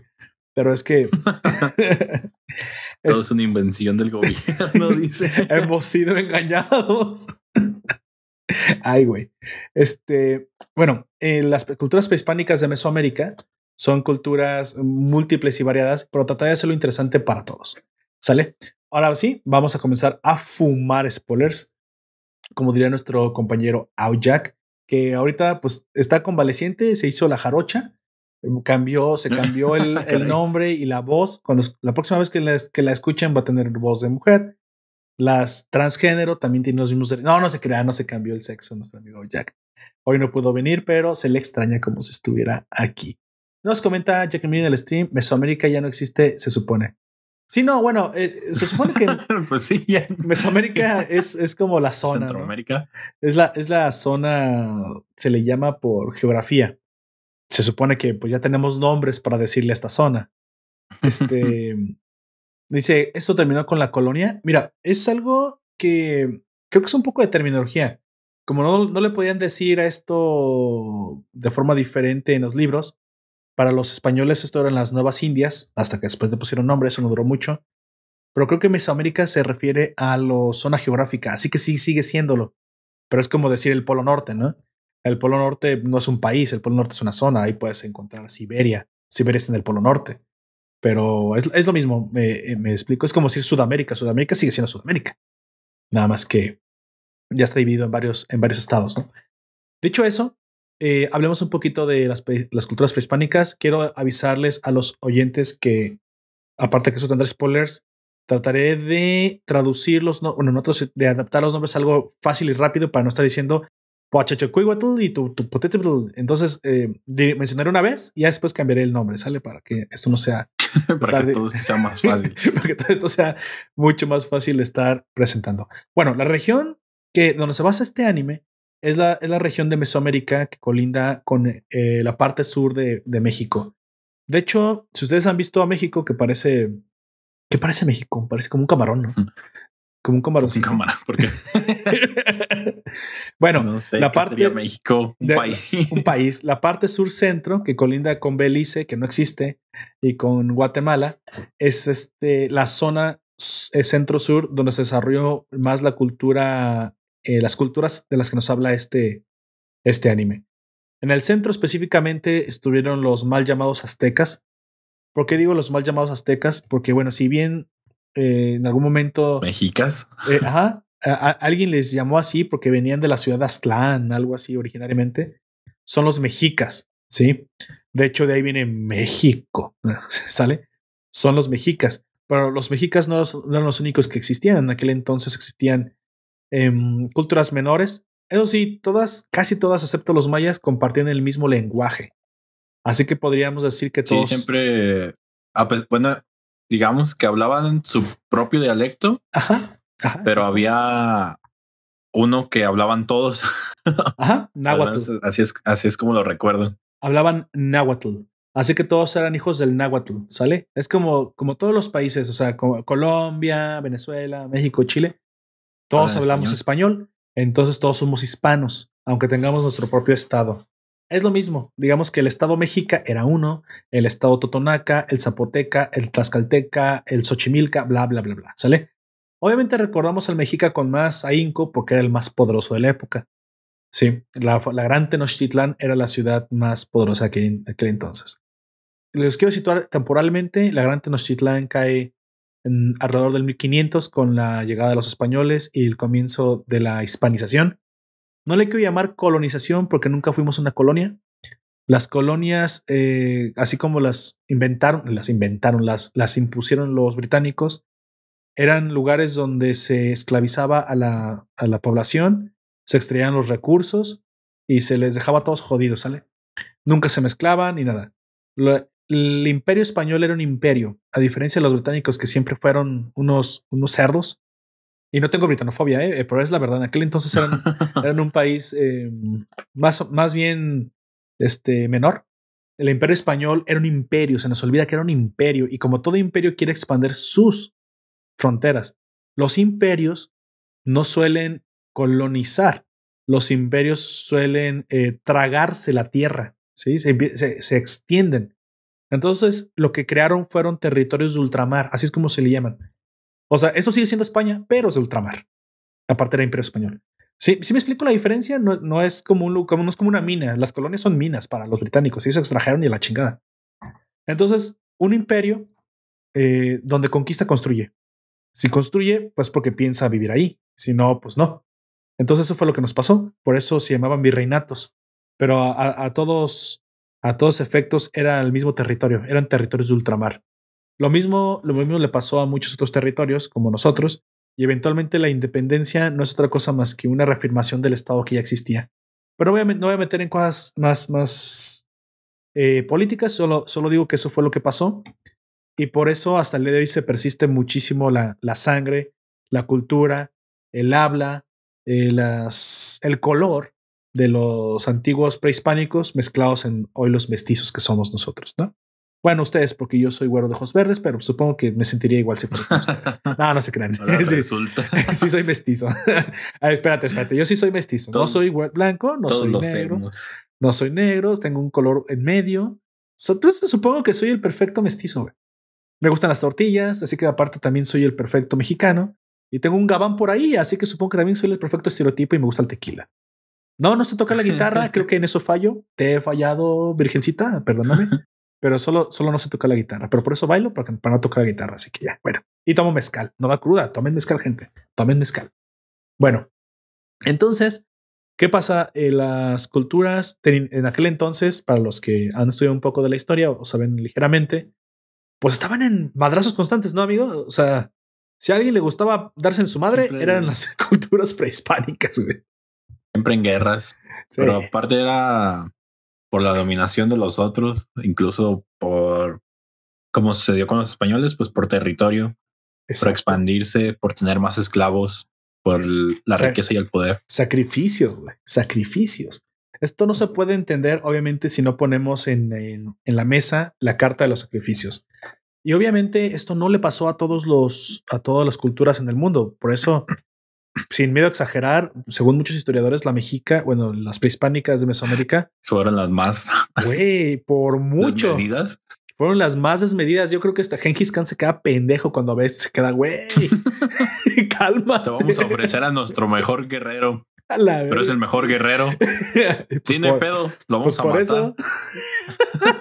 mejor guerrero te quieres ofrecer. Pues sí. sí. ¿Por qué? Porque soy el mejor. Entonces, como que ya no, ya como no discutes con esa gente, ¿no? Es que, está muy convencido. Era como lo de. Recuerdo cuando me mencionaron lo del juego de la pelota. Les dije, ah, qué chido un juego de pelota, ¿no? Pero el que gana lo sacrifican. ¿Qué? A ah, cabrón. Usualmente es al revés, ¿no? no, no, no. así era. Es que era un premio. Era esa civilización. De hecho, sí tenemos un, ejemplo muy parecido, pero no, no igual. En los nórdicos, ¿no? O sea, morir en la batalla era Morir en, batalla. Entonces, si tienes que vivir un incentivo, no se puede entender sin, sin la adoración a los dioses. No se puede entender sin la adoración a través de la sangre. Y eso es lo que le daba eh, este, aire de tenebroso. Yo no sé lo que hayan visto los españoles, no, no sé cómo haya. Eh, me hubiera encantado ver la cara de Cortés, güey, cuando vio eso. Sí, sí es cierto que dirás, bueno, eran un poco bárbaros los españoles, pero ya eran hombres civilizados.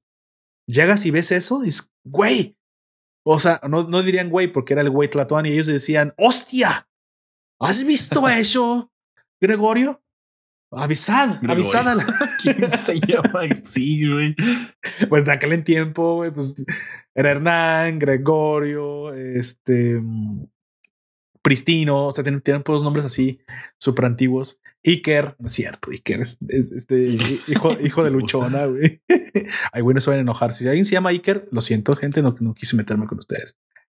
Pero su mamá, su mamá vio el mundial de España. Se los, eso sí se los puedo, se los puedo garantizar. Casillas. Iker Casillas, así es. De ahí viene. Tal vez si fue al mundial, es hasta su papá, ¿eh? Pero bueno, eh,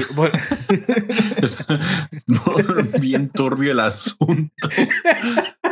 ¿Te acuerdas cuando, cuando fue el mundial? La, señora hablando con su esposo. Sí, fuimos y ganó tal equipo, no sé qué. ah, pues me di a. Tú te perdiste después de la victoria de España. No sé, no te encontramos hasta el día siguiente. Sí, chale. Bueno, anyway, entonces lo que pasaba es que estas culturas se daban mucho en su madre, o sea, peleaban mucho, eran muy sanguinarias ellos ofrecían a los dioses sangre porque en su cosmovisión del mundo era lo mejor que podían ofrecer, lo más valioso. Y entonces el, era, era bastante capitalista del pensamiento. ¿eh? A más inversión, mejor ganancia. Si tú ofreces la sangre, que es lo más valioso, pues vas a recibir lo más valioso de parte de, de tu dios. Y para eso tenían muchísimos dioses. Eh, no me acuerdo cuánto, cuánto se sacrificaba al año, pero por ahí hay un dato que pues, tendrá que checarlo, ¿eh? Pero según un historiador, se sacrificaba en la Gran Tenochtitlán en sus mejores tiempos 50 mil personas al año. Era una sociedad basada en sangre, en la, en la poca, en la poca, en el poco respeto a la vida también, quiero, se debe decir. Pero bueno, era su cosmovisión. Eventualmente, pues bueno, el mundo te, te hace chocar con otras cosmovisiones y la que es mejor sobrevive. Afortunadamente con el tiempo sobrevivió la que, la que te dice respeta la vida en lugar de sacrificar gente. Qué bueno, qué bueno que ganó esa. Porque si no, hasta el día de hoy estaríamos ofreciendo ahí en el cenote a, a cuánto cabrones todos. todos se nos atravesara. Al mejor, al mejor. Y aparte, él estaría de acuerdo. Sí. Bueno, continuando, vemos que en el 1300, aprox, aprox es como yo, más o menos yo le medí por aquí, se desarrolla esta, esta historia hay mucho de las culturas em, alternativas a la, a la mexica, eh, porque hacia el sur de México es cuando perdía fuerza esta, esta, esta sociedad, en, en el sentido de que comenzaba a haber más variedad. Su dominio no estaba tan, tan extendido ni tan homogéneo. Existían, como dije, zapotecas, existían totonacas, existían mixtecos, eh, existían aún mayas. Los mayas no desaparecieron, eso es una mentira pero sí se redujo su población y se redujo sus grandes imperios. Curiosamente, amigo, yo descubrí que los imperios, el imperio maya duró más de, más de 1200 años. Duró muchísimo el imperio maya. Un montón de años. Pero, pero, güey, ¿sabes? Pues es que se dice poco, güey, 1200 años, cabrón. Siendo mayas, es como el imperio romano. Y de repente desaparece. Adiós. Ah, pierde su esplendor, mejor dicho. Pero curiosamente creo que eso le pasó lo mismo al imperio romano y debo asumir que lo que pasa es que se fragmenta. Y como que sostener demasiada población termina eventualmente llegando al límite de esa población. Y recordemos que si la agricultura no mejora, que no desaparecieron, sino que se fueron desintegrando. Se dispersaron. algunos, ajá, algunos quedó en alguna otra región y así fueron dividiendo. Yo voy a dar mi teoría. Porque permanecer juntos ya no era útil. Viable. Lo que pasa es que cuando tú juntas en grandes urbes mucha gente, requieres mucho alimento y nada más falta con que haya una hambruna, ya sabes, una, una glaciación, de una, pues bueno, una, una glaciación propiamente, ah, pero malos años de invierno. A lo mejor aquí una, una granizada o algo. Sí, claro, o una sequía. Entonces hace que estos núcleos urbanos que no tienen a lo mejor capacidad para resistir porque no guardan alimento y no, y no conocen la agricultura intensiva ni nada de eso, pues no más falta con que pasen unos malos años y se tiene que eh, desarmar, desarticular la gran sociedad. Lo mismo le pasó al Imperio Romano y lo mismo le pasó al Imperio Maya. Curiosamente, hay, diferentes imperios, pues bueno, que han sorteado de forma diferente ese problema del alimento. Recordemos que hasta antes de la revolución industrial, esto, la, la capacidad de población de una, de una sociedad estaba determinada por la cantidad de agricultura que tenía. Se nos olvida, yo no sé por qué gente se olvida esto, ¿eh? La comida, la agricultura es la base del sustento de la población. Mientras más produzcas, más población puedes sostener. Mientras menos produzcas, menos. Mientras más produzcas y más puedas guardar, podrás enfrentar malos momentos. Por eso los egipcios tenían graneros inmensos, porque pues viven en el desierto, ¿no? Pero quién sabe, los mayas a lo mejor no sabemos un cataclismo que les haya pasado, que los barrió de las grandes urbes y se, se, se disgregaron. Ahora no sé si esa palabra existe, pero igual ya entendieron el punto. Eventualmente los mexicas tomaron más fuerza, pero bueno, no duraron más de 200 años porque llegó Hernán Cortés y bueno, ya saben lo que pasó, nos volvimos mexicanos. Ah, la madre. Entonces llevamos existiendo 800 años. O, o, o si le creen a Andrés Manuel López Obrador, eh, dos millones de años, ¿no? ¿Cuántos dijo que para Andrés Manuel López Obrador los neandertales eran mexicanos? Pero creo que si, si tenemos dos neuronas y fuimos a la primaria, bueno, no. Y el vato ese día Sí se pasó, El otro día. Ah, sí me mamé el otro día. sí, ¿Qué chingas tomó ese? ¿Qué le pusieron al té, güey, ese día? Porque se fue muy atrás. La mañanera del otro día. Oigan, no, ahí vamos a ver. Don Gato y su pandilla por olvidarnos de lo que se pasó de lanza, güey. Ni humano sabía. Los pinches dinosaurios de Yucatán. Ah, eso sí, quiero mencionar que ahí vemos precisamente los restos del, del meteorito de Yucatán. Recordemos que cuando este supuesto meteorito eh, cae en el, en el planeta y da comienzo a la extinción de los dinosaurios, cubriendo el, el cielo con una inmensa nube de polvo, eh, disminuyendo el alimento y pues causando la extinción de los grandes, de los grandes dinosaurios y de los grandes animales, ya nada más quedando pues las plantas y los animales que se pudieron sobrevivir. Aquí comienza el auge de los mamíferos. Pues bueno, también tenemos que pues este meteorito se, cuando todavía era meteoro, o sea, antes de tocar la superficie terrestre, se parte en varios pedazos, ¿no? El pedazo más grande, pues fue el del putazo, güey. cae, cae en el, en el mar de, Yucatán, pero en el Golfo de México. Pero en la península yucateca, en la colita de México, para los que lo ubican, ahí donde están el Spring Bake y las, y las gringas fáciles con chichis al aire, ahí cayeron varios pedacitos esos pedacitos penetraron profundo en la tierra, pues te imaginan con el chingadazo, y crearon eh, grandes pozos llenos que luego se llenarían de agua con el tiempo, de manantiales naturales llamados cenotes. Cenotes. y, si están en, y si están en primaria y tienen 12 años, eso les dará risa las primeras veces, pero así se llaman, cenotes. y es con X, que significa gran pozo lleno de agua. No, no es cierto, no sé qué significa, pero ha de significar algo así. Entonces, son inmensos, son, son profundos, se ve la oscuridad hacia abajo. Yo nadé en uno de ellos. Güey, se siente que eres nada, güey, que puede salir un pinche monstruo lago y te traga y nunca te vuelven a ver, güey. Esos cenotes son. y no lo dudo. Güey, a mí me dio miedo y dije la chica, yo me salgo de aquí. De repente no me gusta tanto el agua, pero ves hacia abajo y no, pues ves una cueva inmensa. Dices, güey, te hundes te lleva una corriente y jamás nadie vuelve a ver tu cuerpo, güey. Nada te vuelven a encontrar jamás en la vida. obviamente yo reconozco que los buzos que se meten en esos lugares, que, qué valor de tener, güey. Para meterse ahí, ¿no? a mí me da no, no nada más claustrofobia, sino quién sabe todas las fobias, güey. Pero bueno, xenomorfofobia, güey, que sea un pinche xenomorfo ahí abajo. xenomorfo. Impresionante.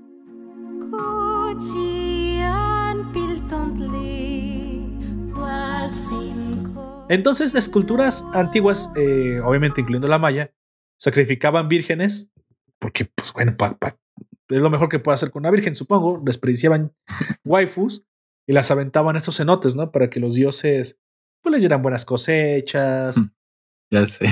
Ayudaran a ganar la guerra. a la más bonita del pueblo. Otra vez, güey. ¿Y por qué? Porque es la más bonita.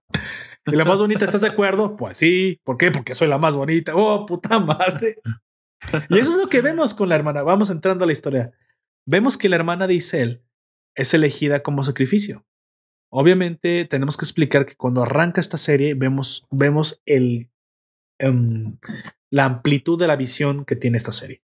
Vemos que hay un conflicto. Este conflicto es entre dos partes. Entre los dioses celestiales y los dioses del Mictlán. Bueno, especialmente el inframundo, el inframundo que es eh, Mictantec Kutli, que aquí equivale a Hades. Sí, el señor del inframundo, el, gran señor de los muertos. Mi clan. Mi clan. Sí, supuestamente la terminación Kutli es para varón, para hombre. Siguatl señor. es la de señora. Entonces, el inframundo se llama Mictlán. Es, hasta ahí es, fácil de pronunciar, Mictlán. Entonces le, agregan el Tecutli, entonces señor, del, inframundo, y la señora es Mictlán, Tecihuatl, entonces señora del inframundo, que son los más fáciles de pronunciar. Pero bueno, anyway, le vamos a decir el señor y la señora del inframundo de aquí en adelante. O si se me facilita la lengua, pues lo vuelvo a repetir. Entonces, me dice, nos dice que miren el stream, Poperto talasofóbico. No sé qué es eso, pero debo serlo. Así que gracias por, por descubrirme una nueva, una nueva fobia. Entonces, ¿qué vemos en un principio? Vemos que la ciudad que hoy, hoy reconocemos como Monte Albán es la primera ciudad atacada por Mictantecutli. Pero no se sabe muy bien por qué pasa esto hasta después de que todo se, se, se hunde en la mierda, bueno, en el inframundo. Se nos explica la serie qué es lo que estaba pasando, ¿no? Nos explican eh, a través de esta reunión icónica de lo que yo supongo que son los cuatro dioses más importantes del panteón mexica. Una reunión. sí, una reunión de, de, alto nivel. En esta, en esta reunión, si me lo permites mencionarlo, porque lo fui a investigar y a que la serie no te da mucha información de todos los que están ahí presentes, esta reunión después de que Mictán, el señor del inframundo, se traga a la ciudad de Monte Albán, o llamada Danibaan en aquel tiempo, ya que Monte Albán es como le llamamos en español, Danibaan es una, es este, básicamente una ciudad zapoteca. Por eso les digo, no todos son mexicas. Eh, los mexicas, eh, otras es como el estado, pero la lengua es la que te une. Sí, la, lengua náhuatl es la que los une. Los únicos que sí no comparten la lengua ni siquiera y tampoco las deidades son los mayas. Los mayas tienen su sus propias deidades, aunque algunos los comparten. Digamos que es lo que pasó como entre los romanos y los griegos. Para mí, los mayas vendrían siendo la analogía perfecta de los griegos y luego los romanos tomaron mucho de los griegos, pero luego lo adaptaron a su propio panteón, su propia lengua y se extendieron ellos. Así que siempre hubo una relación directa. Lo mismo pienso que pasó con los de, habla náhuatl y los mayas, pero hasta ahí, ya la lengua no la comparten, aunque comparten algunas deidades, pero con sus nombres distintos. Como el ejemplo que les voy a poner nada más es que Atenea en griego tiene su contraparte perfecta en Minerva.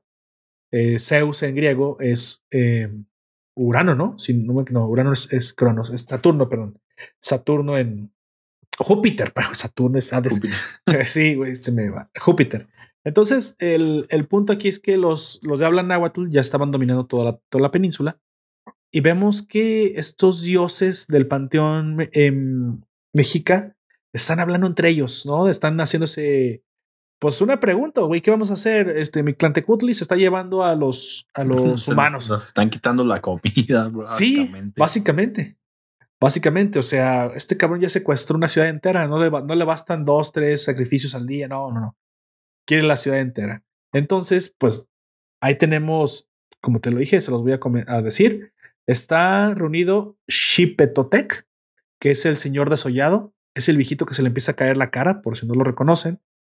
Está Huitzilopochtli, el dios de la guerra, uno de los dioses más importantes de los mexicas, que es el que tiene un bastón en la mano izquierda, se reconoce por el bastón en la mano izquierda. Está Quetzalcoatl, la serpiente emplumada, emplumada, creador de la humanidad, y está Tezcaltipoca, que junto con Quetzalcoatl también es creador de la humanidad, pero parte señor de la oscuridad y de la providencia y de todo lo oculto. Esos eh, son los más importantes. Quetzalcoatl se representa como una serpiente emplumada y Tezcaltipoca como un espejo humeante, Así que, pues por eso ven que todo el tiempo respira humo. Y están, están deliberando que, qué van a hacer con la humanidad. De aquí se deriva una, una propuesta. ¿Nos puedes comentar, amigo Gonte, cuál es esta propuesta a la cual llegan estos dioses?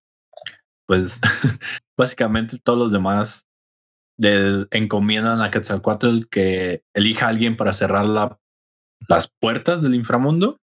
Sin embargo, pues como son dioses y por algo en algo se tienen que entretener y divertir. eh, Quetzalcoatl junto con, con haciendo una y, y eh, se que además para cerrar las puertas el otro pues, le, pues, le, le, ocasiona risa dice ¿por qué vas a hacer eso? Dice, no no te preocupes estoy seguro de que el, más débil es, suficiente. Exacto. Y pues él nos tiene fe, supongo, quiero pensar.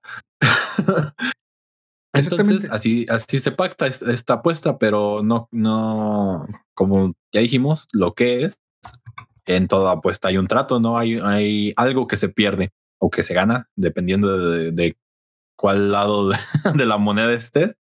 Y pues deciden apostar todos los tributos, los sacrificios que les hagan, básicamente su existencia como un dios. Exactamente. De hecho, me gusta mucho cómo, cómo le dan su propio lugar a los olmecas. Recordemos que para los que estudiamos la historia de, Mesoamérica, de, prehispánica, se nos comentaba todo el tiempo en la escuela que los olmecas fueron la, la gran cultura madre. Incluso podría sido que hayan sido predecesores de los mayas, predecesores de los mexicas. Digamos que de ellos nacen todas las culturas, incluso tal vez de ahí, incluso también los, los incas que se fueron hasta el sur. Pero los olmecas, aquí en el centro, en el centro de Mesoamérica, en el, en área del centro de México hacia la península yucateca, ellos fueron los que establecieron la cultura predominante al inicio y es de quienes primero se tiene los registros de existencia y que ya tenían mucho avance, eran una, una cultura muy avanzada con excelente, con una excelente arquitectura y con mucho, y con su propio lenguaje, ¿no? Los olmecas aparte tienen esta curiosidad que son las grandes cabezas que se encuentran por ahí, eh, esculpidas en, de roca teutónica. Entonces hace pensar y, de, que manejaron muy bien la obsidiana, hace pensar que también, eh, digamos que de aquí se hereda muchísimo del trabajo de, la obsidiana de las culturas eh, posteriores, ¿no? Porque todas las culturas han, han seguido trabajando la obsidiana. Yo mismo cuando fui a Yucatán vi que los mayas vendían muchas cosas de obsidiana o sea, la siguen trabajando. Los mayas siguen existiendo hasta el día de hoy, gente. O sea, no, no, nunca se extinguían. Lo más que ahora son mexicanos. Sí, son mexicanos, son salvadoreños y son guatemaltecos, porque pues los mayas hay en todos lados. Pero ellos siguen existiendo. El punto aquí es que los olmecas para esta serie fueron tan poderosos y tan antiguos que se les atribuye haber tratado de cerrar las puertas del Mictlán. ¿Te acuerdas que dicen los dioses? Y por eso no los cargamos, porque trataron de cerrar las puertas de mi clan. Sí. Por eso los desaparecen. No es que les, que, no es que les caigan a ellos bien los dioses en mi clan, no, es porque hay humanos que se atrevieron a levantarle la mano a los dioses. Así que me da la impresión de que los celestiales y Mictlantecutli no, están no estaban realmente peleados. La pregunta es por qué Mictlantecutli entonces está haciendo esto. ¿Por qué se arriesga a desbalancear el, el este, este Porque quiere cambiar. o sea, ya hemos estado bien ¿Cuál es la motivación para desatar una guerra? Como, como todo, siempre es por las pinches viejas. Entonces es la esposa de mi clan la que ha causado todo esto. le, metió la cizaña. Así que pobrecillo, güey. Si tú creías que mi el más grande Dios poderoso de, del inframundo, señor de, todo, de todos los muertos, era, era, era muy poderoso, pues no, hay algo que. Ay, qué triste, qué triste la vida de mi Pero bueno, lo podemos entender. Los que estamos casados lo podemos entender. Así que, pues bueno, no importa qué tan fuerte seas, siempre la vieja estará ahí para. Bueno, ya después de estos comentarios un poco misóginos, según algunos dirán, es muy gracioso, ¿no? Porque si es así, si es la mujer de mi clan Tecutli quien le lava el cerebro y quien provoca incluso hasta su propia muerte. Pero bueno, eso estaba muy adelante. Regresando, esto es lo que yo quería hablar, ¿no? La, la, la cómo la cultura meca nos deja precedentes de un mundo, pues, Em, que, se, que aparte se escuda muy bien la serie diciendo cómo es que desapareció. ¿Cómo es que hay una cultura tan grandiosa desapareció? Bueno, los dioses la acabaron. ¿Por qué? Por levantar la mano contra los dioses. Y hoy, curiosamente, la única solución a parar al inframundo es hacer lo mismo que trataron de hacer los olmecas en aquel entonces. Yo no, no, no, sé muy bien cuál es la intención en un principio de Quetzalcoatl, pero se ve como que, como que, no sé si apuesta por los humanos, si los protege, si no los protege, por tal la impresión de que es el bueno de la historia, ¿no? Pues es el que está a nuestro lado, es el creador, digamos, es, el símil de Dios. Él dice, yo apuesto por mis creaciones. Pues bueno, yo los hice. Yo los hice. Creo que son lo suficiente buenos. Aunque curiosamente en la historia, Tezcaltipoca también ha hecho humanos. Vamos, vamos mm. eh, a mencionar un poquito algo que nos, que nos revela Quetzalcoatl en la serie, que es que estamos en la quinta, en la quinta era del hombre. Ah, sí. Han existido antes. Ya, ya en el, ya hubo es como en Evangelion. ya hubo otras interacciones. Ya ha habido más de un impacto, güey. Dos impactos. Han habido cuatro impactos. Nos comenta Jack Mir en el, en el stream. Esta es una de las cabezas en el logo de la serie. Exactamente. En el logo de la serie está una cabeza olmeca para aquellos que son bastante, bastante observadores. Entonces, ¿qué pasa? Quetzalcoatl dice: Yo te has puesto a, a Tezcaltipoca mis sacrificios humanos a que un humano lo logra. O sea, apuesta por nosotros. Bueno, tú dices: Qué, qué buen, qué buen pedo es, está de nuestro lado. Luego, luego nos cuenta de su misma boca que, pues bueno, los primeros, cada vez que la humanidad pierde su, digamos, su humanidad, su, su humanidad, su dignidad, su forma. Exactamente. este son barridos por los dioses y son vueltos a ser. Así que aquí los dioses son todopoderosos y nos han barrido de diferentes formas. Nada, nada más por la cultura. La primera vez nos tragaron jaguares furiosos. La segunda vez fuimos convertidos en changos asesinos. La tercera vez nos quemaron y la cuarta vez nos ahogaron. O viceversa. Y no saben en qué orden, porque no saben en qué no les orden. importaba. Exactamente. Así que si esta vez los sacrificios humanos, bueno, te se enojan los dioses porque, bueno, lo que pasa es que los sacrificios humanos deberían ser suficientes, pero se la Es que se pasan en enojaban, guerras. Se enojaron. Recuerdo que con los dos anteriores se enojaron, ya que los dejaron de adorar. Sí, nos dejaron. En, en esta ocasión parece que nos la pasamos en guerras. Así que los dioses dicen, bueno, si se la pasan en guerras y ya no ofrecen su sangre, ya no sirven. Queremos, queremos una población que tenga miedo de los dioses y que nunca deje de tenerla. Así que si se vuelven exitosos, tienen que morir. Algo muy extraño, ¿eh? Porque dirás, bueno, entonces cuando Nietzsche dijo que, que éramos suficientemente exitosos, ya no ocupábamos a Dios. Pues eso se trata, ¿no? El superhombre es la evolución de dejar de Pues sí. tener a, a Papi Dios como tu guía para que te hagas cargo de ti mismo porque ya puedes. Lo mismo mucha gente debe aprender del Estado, ¿verdad? El, el Estado no es Papi. Pero bueno, aquí los dioses eh, existen, en este, supongo, y dicen, si no nos adoran, pues que mueran. Y esa es la, la, la cruda realidad.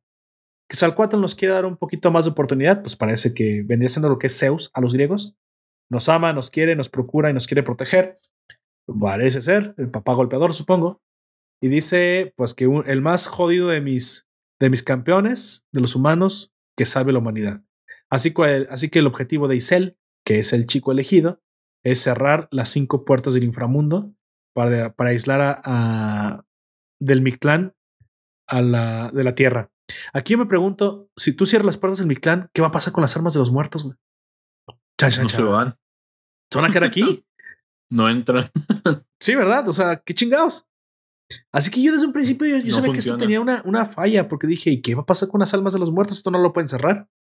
Yo ya me había como medio spoileado antes esto mentalmente pensando que tenía que fallar. Dije, es que va a fallar porque no pueden cerrarlo, o sea, no pueden estar las almas. Pero entonces, aquí que Salcuatl tiene otro plan, porque ¿por qué se apostó la vida contra su hermano? O sea, yo me hacía así unas chaquetas mentales, güey, decía, algo está pasando aquí extraño.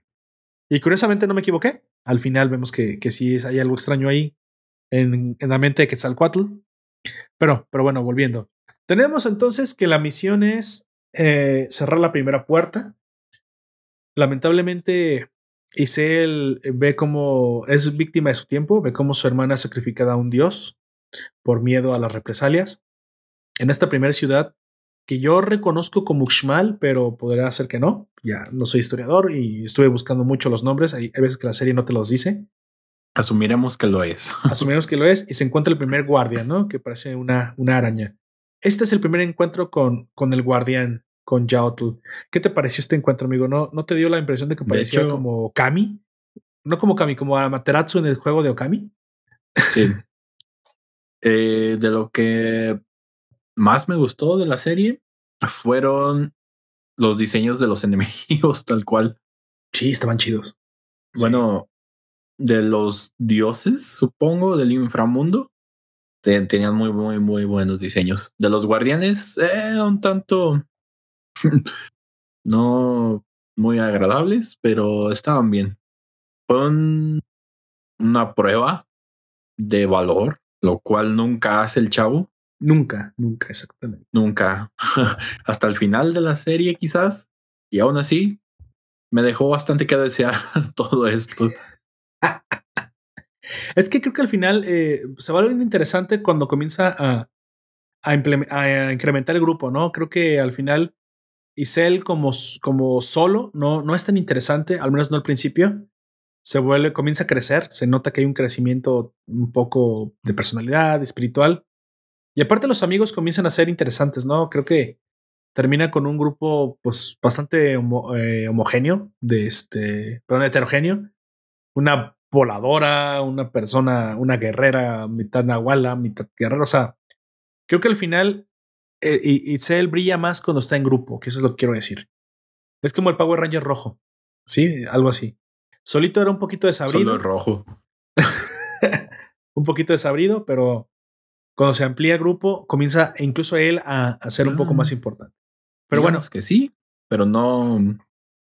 Durante toda la trama no hay un momento clave y en algunos puntos se sienten que nada más es el poder del guion el que le ayuda a superar el, el obstáculo. Quiero decir, sí, que tienes toda la razón. En algún momento creo que la autora también fue muy dura con su propio protagonista. Lo quiso, se metió en serio en el papel de el más inútil de mis vasallos. Oye, sí, sí, ya sé que es el más inútil, pero. Sí, pero dale un poquito de, de, brillo, ¿no? un poquito de bien opaco ese vato. Sí, sí, sí. Creo que. Em, bueno, pienso que la, el arma aparte que traía, que me pareció un, algo muy extraño, te, voy a, te lo voy a comentar, me pareció, no sé, hasta, hasta como que me sacaba de, de ritmo. Esa, esa, ese cuchillo que se convirtió en espada que aparte eh, gritaba. No, no, no sé, o sea, ni siquiera si, si, eso existe en la mitología o de dónde lo sacó. Pero no, no tuvo más que. Fue como un guionazo, no te dio la impresión. Ay, sí, hay una daga ahí que chilla y te habla y aparte llora y. Está muy raro. No, no, no sé de dónde lo sacó, pero también podemos pensar que esto es una falla de la, de la creadora. O sea, a lo mejor no, no se nota la falta de experiencia, pero pues bueno, aquí, aquí vemos que no todo es perfecto. Ahora, eh, ¿importa mucho? Mm, tal vez, tal vez te termina contando la historia de todos modos de, buena forma. Pero sí, algo que le faltó, como nos dicen en el stream, eh, Jack Mir nos dice que le faltó amor al personaje principal. Creo que sí, creo que le faltó le faltó que el crecimiento se sintiera más, más creo que amor sí tuvo, pero creo que fue amor fraternal. Tenía, teníamos al. De hecho, sentí el crecimiento en los gemelos. Sí, sí, sí, sí, tienes toda la razón. Y, y sabes qué sentí aparte que los, que los gemelos crecían mejor. En algún momento me, me, pareció que ellos sí estaban creciendo. Todos los demás personajes crecen mejor que, que él, güey. Sí, sí, sí, sí. Al final es parece un protagonista muerto, güey. Todos le están haciendo el paro para que exactamente lo están llevando en los hombros a él. Solo hasta el final, hasta el último capítulo, vemos que ay, tiene alguna clase de revelación y crecimiento. Pero bueno, yo creo que se, se, aventó mucho. Todo místico y mágico. Todo místico y mágico. Lo que sí me encantó fue la inclusión del pinche jolote, güey. Ese jolote es, es ves tu, ves tu mascota, güey. Pero bueno, vamos, vamos a eso. Aquí tenemos que la primera, la primera puerta es cerrada. El, el jaguar, Yaotl, en la mitología, para los que no lo conozcan, Yaotl no es, bueno, no encontré bien dónde, dónde, dónde se escribiera como un jaguar. Todo el tiempo vi que era un enemisario de Tezcaltipoca, eso sí. Sin embargo, es un asesino. Sí, de ahí su personalidad. Se le describe como un asesino de humanos, todo el tiempo a gusto de los de los dioses él asesina a humanos hasta más de los que se les piden. Él, odia a la humanidad, completamente odia a la humanidad. Tienes que matar a alguien. Ah, bueno, que mate a toda la ciudad. Que, que, a toda la ciudad dicen. Sí, así es. Así que bueno, esto es una versión romantizada de, de, Yaotl. Así que creo que la autora simplemente tomó un nombre y bueno, lo, lo reimaginó completamente porque este no es el Yaotl de, de la mitología, ¿sale? Se, al principio es un, es un gato todo arisco, un grumpy cat, y al final ya termina siendo un gato, un, un ¿cómo se dice? ¿Cómo se llaman las, las mujeres que son agrias por fuera, pero realmente por dentro es un amor? Sundere. Es un gato sundere, así. sí, güey. es una pantera. Una pantera sundere. Ah, pues así se comportan, pues. Agrias en la personalidad, pues como que te rechazan. Bueno, para la segunda puerta tenemos que Isel eh, se dirige a Oxtetun. Oxtetun es donde conoce a los gemelos. Y bueno, recuerda un poco lo que pasó con él y su hermana. El padre, de alguna forma, en aquel entonces pensó que no podría criarlos él solo. Parece que no tenían madre, acababa poco, madre. Tampoco es su madre, su padre. Tampoco es su padre. No, pero sí es padre de ellos dos. De los que no, es padre, es de los gemelos. Son adoptivos, ¿no? Los gemelos sí son adoptivos. Se supone que los que sí eran sus padres. Se supone que, que, son encontrados cuando están huyendo de, de Tenochtitlan y los rescata mm, el, pues el que es su padre para después venderlos al, al otro señor. Fíjate que, eh, ok, eso no, no, me quedó tan claro, igual y si es así como dices, pero supongo, vamos a suponer que por la edad que los encontró, era a todas luces el que, bueno, consideraban su papá. Entonces, ya sea adoptivo o de sangre, ese señor lo consideraban como el papá. Entonces va y le reclama, y también no sé si los gemelos sí son sus hermanos, porque aparte dicen, nosotros podemos tener una hermana mayor, así que hasta me da la impresión de que esos sí son de él, pero bueno, anyway, da la impresión de que, de que él le reclama, ¿no? La muerte de su, de su hermana, a Maak, se llama el papá. Al final no, no obtiene nada de paz, como siempre, eso, eso no sirve de nada, confrontar así no, no sirve. Eh, todo esto nos sirve simplemente porque los gemelos te cuentan la historia de la pelota mágica, la cual fui a investigar. Porque vienen, vienen dos nuevos personajes a la serie. Exactamente. Y si hay un mito. Ah, en, el mito es un poco complejo, nomás lo voy a resumir. Supuestamente en el mito real, bueno, el mito real, ¿qué cosas de decir?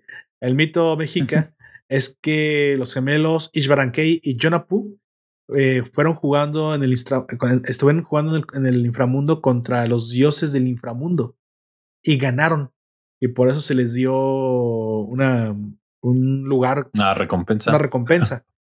Entonces, estos gemelos, eh, Jin King, King, creo que King, ellos desean tener este nivel, este nivel eh, mitológico de los gemelos que habían participado en, en este antiguo y mitológico partido contra los dioses cosa que constatan al inframundo. Ahí está el, el, la cancha de fútbol, fútbol, digo, la cancha de, de pelota donde jugaron estos antiguos dioses. O sea que sí existía.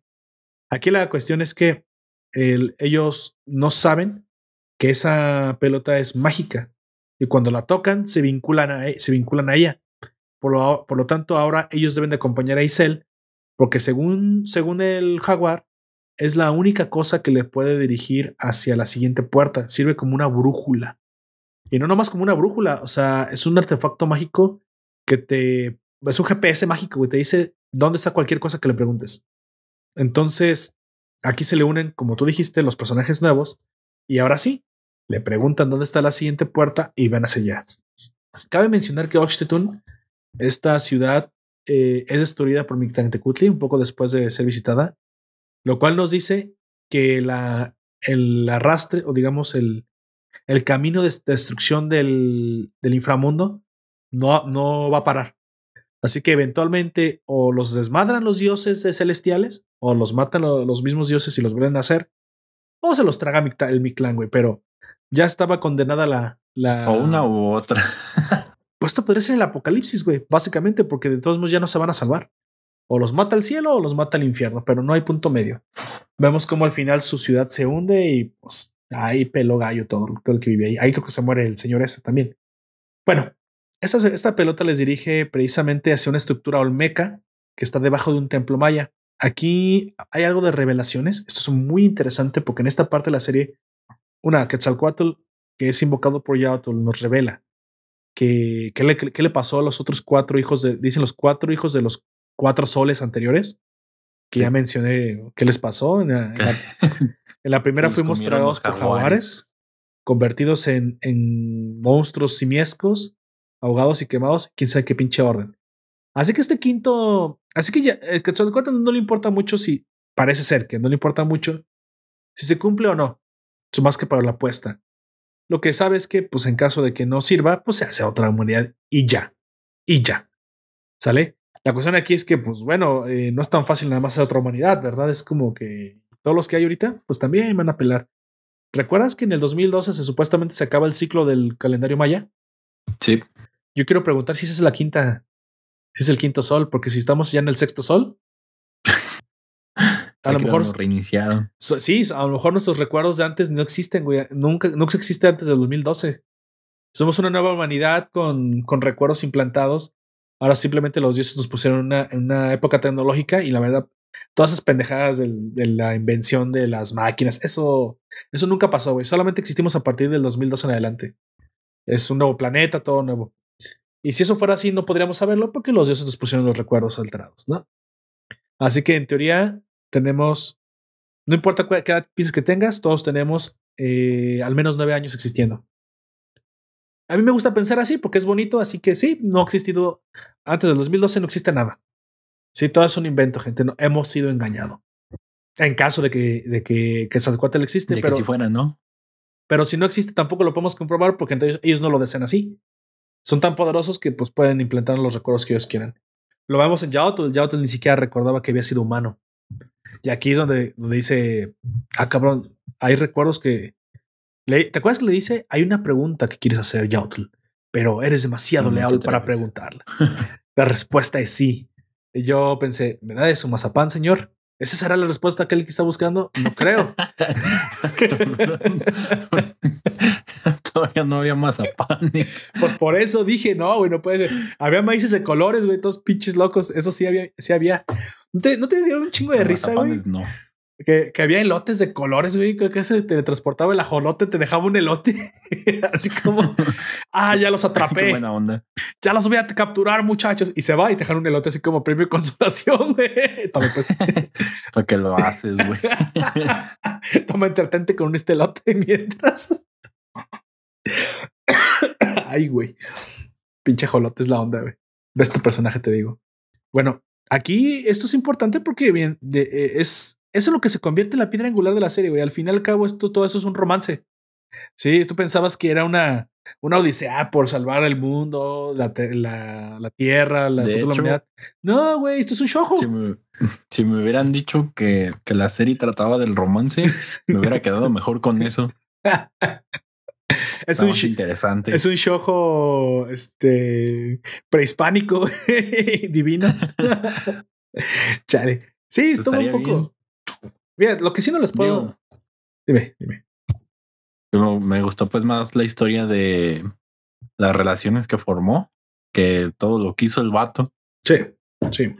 Es una excusa al fin y al cabo para contarte el viaje. Mira, yo me di cuenta que, obviamente que todos nos dimos cuenta, que la, el objetivo de la creadora, de Sofía, era mostrarnos el mundo prehispánico, güey, a través de los ojos de Isel, de los ojos malditos de Isel. Así que de cierta forma se lo perdono porque hizo algo, no le puedes, no le puedes negar que hizo algo muy bien. Integró en un solo equipo un montón de, de mitos mexicas cosas, leyendas mexicanas que hasta el día de hoy reconocemos, que aparte las hizo parte del, del, de los poderes o de, o de la mecánica del grupo. Bueno, una, el ajolote, güey. ¿Qué más, qué más, qué más mexicano quieres que el ajolote? Este, la nahuala, el juego de pelota. ¿Cómo, cómo es que lo integras como un arma para que. Entonces, creo que eh, nos quiere mostrar la mayor cantidad de lugares prehispánicos que puede, porque pues bueno, en 12 capítulos a lo mejor se, se le dificulta, mientras a pasos acelerados nos demuestra eh, piezas de la cultura eh, olmeca, zapoteca, tonaca.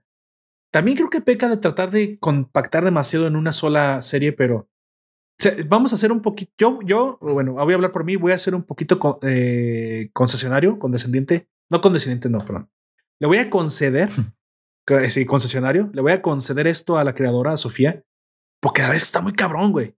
Es demasiado muy difícil compactar Sí. la historia, güey. Es que es una, una pinche mitología con un montón de enredijos, los nombres. No es fácil. No es fácil y creo que para hacer una, un anime de, de un guion puramente de una persona que trata de traer esta, esta mitología, hemos visto que la griega, la romana, eh, por sí ya son difíciles, pero los hemos visto un montón de veces, ¿no? Desde Saint hasta la más reciente que reseñamos, que fue este Guerra de Dios, de Sangre de Zeus. Bueno, God of War, que puedo decir, está basado completamente en esta, esta mitología. Por es que las, prehispánicas no son menos difíciles de adaptar. De hecho, podría pensar que son hasta más complejas por todos los revuel- revoltijos que tienen. Así que nos dio un paseo. Vamos a pensar que es una serie que nos da un paseo, una, un tour por todo el México prehispánico y aparte mientras nos deleita con, con los elementos propios de la cultura. Claro, se los imagina de tal forma pues que te interesen, pero pues obviamente sabemos que no puedes usar una, una pelota como arma y menos si le quieres pegar con la cadera, güey. O sea, te imaginas el chingazo que le tienes que dar con la cadera. Te desmadras tú primero antes de que desmadres a alguien con la pelota. Pero bueno, es interesante el, el hecho de que se haya imaginado que una pelota de, del juego de pelota este antiguo que tenían los mayas podía ser incluido. Que creo que eso se, lo voy a conceder, güey. Porque fue muy interesante cómo lo logró. Se nota, pues, que, que sí le caen algunos fallitos, entre ellos el mismo Isel. De hecho, a mí me parecía que los dioses debían haber aparecido más. Güey. A mí se me hacía súper interesante cuando, cuando aparecían Tezcaltipoca. Y de hecho, creo que los mejores capítulos, no sé si estarás de acuerdo conmigo, es cuando Mictehuacihuatl, la, la señora del inframundo, se comienza a meter más. Sí. Ya, eso ya se pone mucho más interesante. Güey. Sí, por eso te digo, o sea, si me hubieran ofrecido nada más esa parte, yo estaría bien. Si me quitas al niño. A, a Shinji, a Shinji Zapoteca, güey. Ah, no, no este, Mexica. El Shinji está mejor. Está mejor. súbete al Shinji, súbete al Shinji, súbete al Eva. súbete al jaguar de piedra. súbete al jaguar. Sí. Al, ¿cómo se llamaba el, el, Olmeca que estaba? Súbete al gigante Olmeca. Súbete al gigante, si, si no. O el ajolote tendrá que hacerlo. No. no, hombre, pa, pobre Meque, güey. Meque trefe. Nos saluda Juan José en el stream. Saludos, chavos. Saludos, Juan Saludos. José. Qué bueno tenerte ya por aquí. Sí, güey, pobre, güey, pobre ajolote, cabrón. Yo hasta dije, ay, pobrecillo. Ya sé que es un dibujo bidimensional de rosa, güey, pero sí, sí, te, sí conectas, güey, porque esta parte. Ahora, gente, si ustedes ven esta serie y quieren un ajolote de mascota, ya sé que parece que sonríe, pero simplemente es una pinche la madre que nomás flota y toda inútil, ¿eh? No anden comprando esos animales porque los ven bonitos en las series. Porque están en peligro de extinción. Aparte. Aparte. dice, dice, dice Jack Mir en el stream. Me imaginé el ajolote con el cabello. ¿Con el cabello? De rey. cabello no. Ve tu. Súbete jaguar, güey. Hablando de eso, Precisamente hay una escena en la que quiero hablar de esto, aunque me adelante un poco, que el jaguar se traga el ajolote por quién sabe qué pinche razón, güey. No sé qué, qué pedos, qué, qué se Por le mete, güey. ¿Sabes qué creo? Que obviamente decía, güey, o sea, a mí me dijeron que la misión es solamente de él. Los otros lo acompañan y pues ya no puedo hacer nada, por eso me, me enojo. Pero güey, el ajolote ya que los teletransporte, pues ya es como trampa, ¿no? Así que yo pienso que lo trató de hacer muy correcto según él. O tenía hambre, lo cual es extraño, porque pues no, no, no se ve que coma. Entonces se traga el ajolote. Y yo dije, güey, ¿por qué el ajolote no se murió? Bueno, ya después vemos que es un dios. Y esa es una de las, digamos, escapes cómicos que más me gustaron de la serie.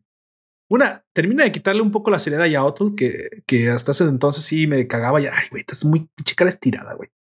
Pero oye, cuando le pasa eso me dio un chingo de risa. Cómo empiezan a, teletransportarse con el pinche jolote en la panza, güey. Eso me dio un chingo de risa.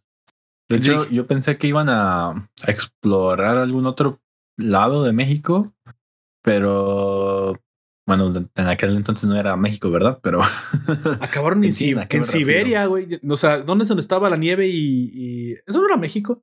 Bueno, no era, eso no era ni Mesoamérica, eso debe haber sido muy al norte. Canadá, quién sabe dónde acabaron. no sé, pero me imagino que podría ser en alguna parte de, de sierra de una montaña, algún cerro. Con lobos así. Eh, Sí, debe haber sido muy al norte. Sí, ¿no? Yo, hasta pienso que era el Polo Norte donde los teletransportó de, go- de golpe. Lo cual quiere decir que los pudo haber transporta- teletransportado a la Luna o a Marte, güey. A la superficie del Sol. Tota- a total. Japón, güey. A Japón. No, güey. A Leva.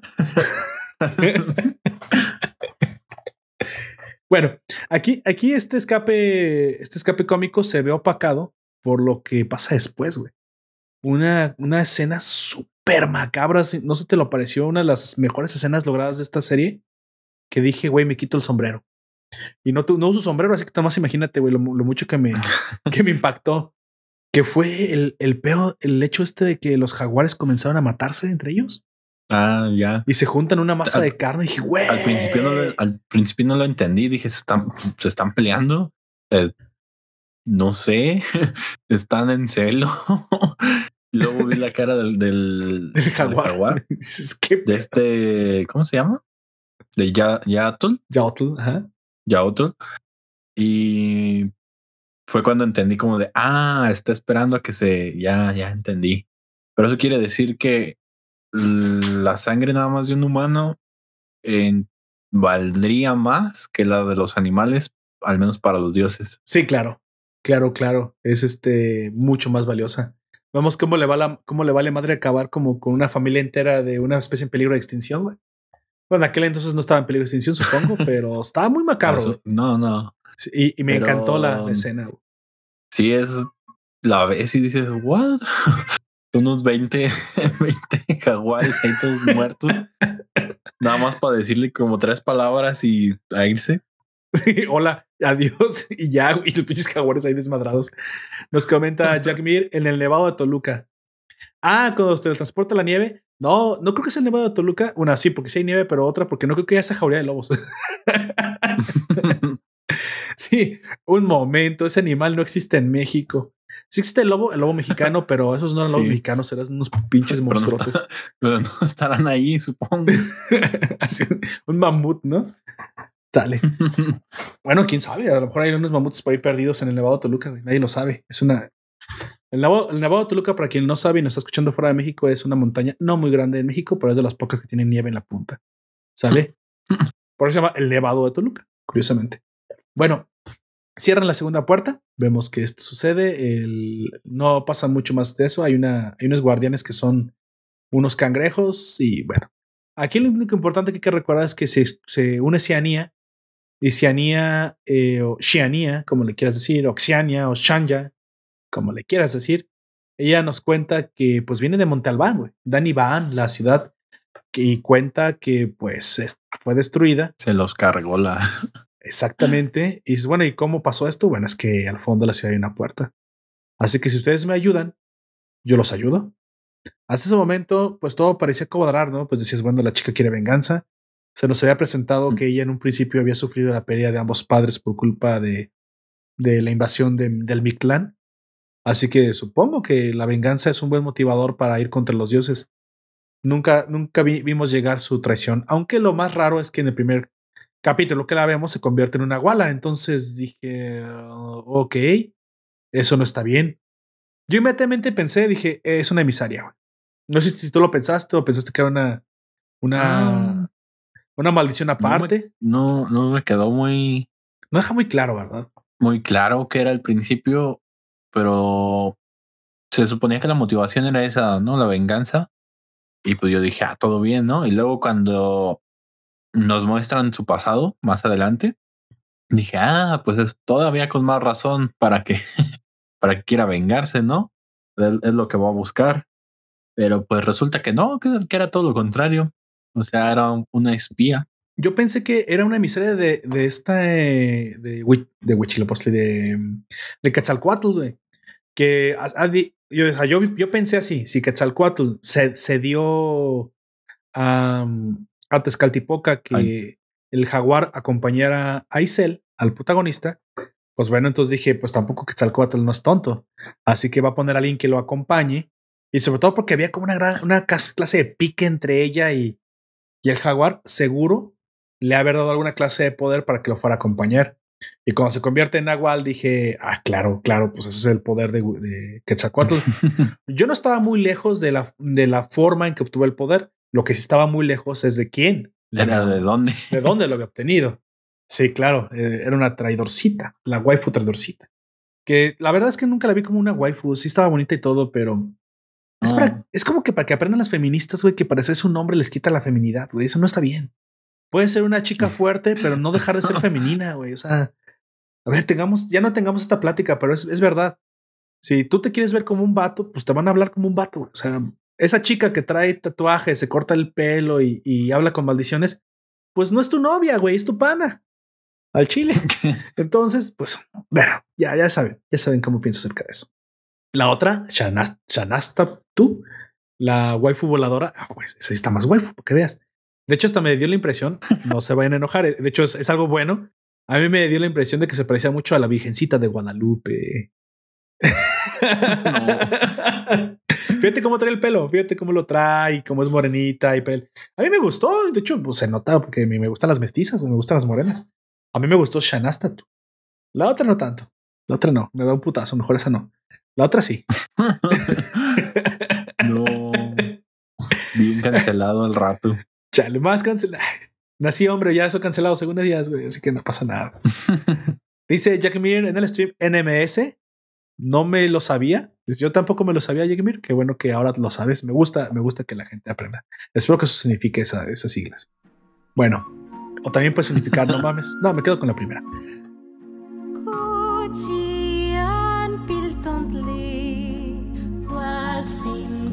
Eventualmente llegan a la tercera. Eh, obviamente, en esta tercera tenemos un, un evento que más o menos ya nos perfila en la razón de, todo lo que sucede. Y es que Mictlantecíhuatl se hace pasar por una mujer, comillas, comillas, una bruja, para ayudar a los chicos, ¿no? Llegan a conocerla porque, bueno, tienen pelas internas, eh, Jean se rompe la pierna. Pues eso se me hizo bien. Muy cabrón. Yo, yo, sí, lancé un ah cuando vi el hueso eh, de fuera. Dije, ¡ah, la madre! ¿Qué pedo? Yo dije, mira el poder del guion. dije, no mames, o sea. Bueno, pero las peleas internas sí te las crees, ¿no? O sea, es que las, las peleas internas sí te crees que pueden suceder. O sea, eso sí era lógico. Pues que, que eso que, que, lo avientes y pues se quebre una pata así nomás. Pues, Digamos que cayó mal. sí. Antes no, cayó de cabeza, güey. Se, hubiera decapitado. ¿Ves, en la primera, en la primera escena en la que están en la rama? En la rama no está más de un metro del suelo. Y luego cuando lo avienta, parece que cayó como de un edificio y se quebró la pata. Digamos que para, el, para poder justificar el guion, eh, cayó mal. No esperaba caer así y pues cayó sin eh, ya sabes. Pudo, pudo haber sido así. Pudo. Y sobre todo por cada deportista, pero bueno. Lo que sí podrás pensar que era. Yo pensé que aquí esta bruja iba a ser una guía. Eh, bueno, sí pensé que era una diosa. Nunca pensé que era la, la reina del Mictlán. Pero sí pensé que iba a ser una guía para darles, no sé, un power up. Dije, ah, mira, aquí se va a crecer, le va a dar un poder extra. Y sí les dio un power up, pero no el que yo pensaba, les dio el ajolote. Así que, pues bueno, el ajolote que fue un, gran paro, no, no, no me malentiendan. El ajolote creo que fue el que hizo la serie a partir de aquí. Él, este, aunque bueno, pues podríamos decir que es, es Mew, Y utilizaba metrónomo, así que ya sabes que cuando utilizas metrónomo, pues ya no sabes, no sabes qué, cuál es la habilidad que va a salir, ¿no? Entonces digamos que este cabrón. Algo, sucederá. Los teletransportaba al azar. sí, güey. Y dije, ah, mira, el poder del azar. Entonces, Inmediatamente me acordé de otra, ya sabes que no podemos hacer eh, ningún, ningún directo, ningún podcast sin hacer referencia a otra, otra cultura, ¿no? Me acordé de la película y libro de Hitchhiker Guide to the Galaxy o la, vía, la, guía, del viajero intergaláctico o en Hollinish la guía del autoestopista galáctico. Entonces me gusta más la mía, el, la guía del viajero intergaláctico. Recordemos que eso es una comedia de ciencia ficción espacial, donde se nos habla de que la velocidad más rápida a la cual una nave puede viajar en el universo no es la velocidad de la luz, sino la velocidad absurda, o de la absurdez, creo que se llama, que es básicamente abrir un portal y caer en cualquier punto del universo. Pero eventualmente haces esto tantas millones de veces que eventualmente caes en el punto que tú quieres a la eh, casi de forma inmediata. ¿Me explico? Es algo extraño. Se inventaron pues un viaje así extraño en la, película. No. Es, es atravesar todos los puntos del universo en todo, eh, al mismo tiempo y en el mismo momento y caer en uno al azar. Pero esto ha resultado ser una forma de viajar más rápida, aunque más riesgosa que la vez de la luz. Así que dije, mira, sí, el ajolote. ¿El tiempo? Eh, eh, bueno, aquí solamente era el tiempo, no digo la velocidad de la distancia, no era el tiempo. Así que mira, el ajolote La jolota aplica esa, güey, la velocidad absurda. Vas a caer en cualquier punto, pero eso eventualmente va a ser más cerca que ir en línea recta hacia tu destino. Y sí, les da un buen viaje. Creo que lo más importante de la jolote, la inclusión de la jolote, es que visitamos el inframundo. ¿Qué te pareció este inframundo, este Xibalba para los eh, mayas o Mictlán para los, los, este, los mexicas? Vemos que tiene una distribución muy parecida a un infierno dantesco con nueve círculos, nada más que no nos presentaron los círculos, ya que eso se había tragado la serie entera.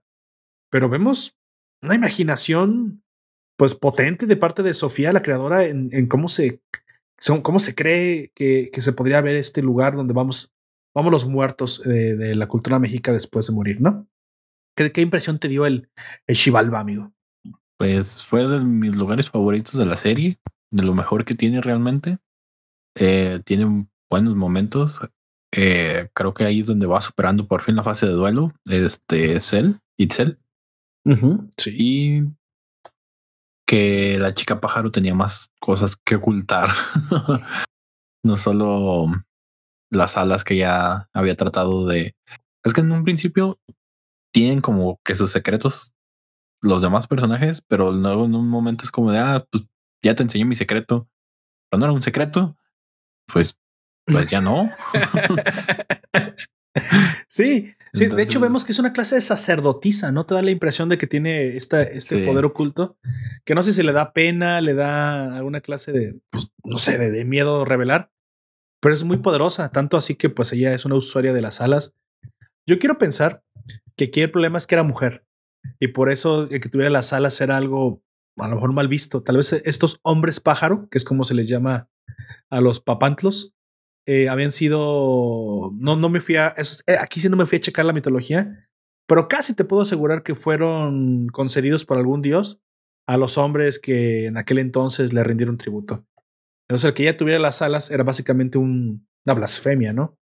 Ya no porque, digo, eh, no pudiera tenerlas es porque era una mujer y no estaba dentro del círculo de los, de los papantlos o de los voladores de Papantla. Para los que han visto antes este ritual, en, en eso me incluyo, lo he visto muchas veces en muchos lugares.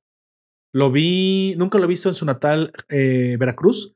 Veracruz es un estado que colinda con, que tiene casi toda la mayor superficie colindando con el Golfo de México. Aquí existe la, la ciudad de Papantla, bueno, este, estas ruinas de Papantla, mejor dicho. Y de aquí es donde vienen estos voladores. Obviamente en la realidad no tienen alas, pero sí se lanzan de la punta de un poste, amarrados de los pies, de cabeza, eh, haciendo una clase de reilete con, uh, humano. Aquí el que corre más riesgos muy probablemente el que está de la punta del, del, poste bailando, ¿no? Y tocando un tambor. Sí, sí, sí, lo sé. Se escucha muy extraño lo que estoy diciendo. La gente no tenía otra cosa que hacer en aquel entonces. Y un día un par de amigos, unos cinco amigos, se dijeron, oye, güey, si nos lanzamos de un poste y tú bailas arriba, Simón, güey, no tenemos nada que hacer. ¿Por qué no? Me, me parece completamente jalo. jalo.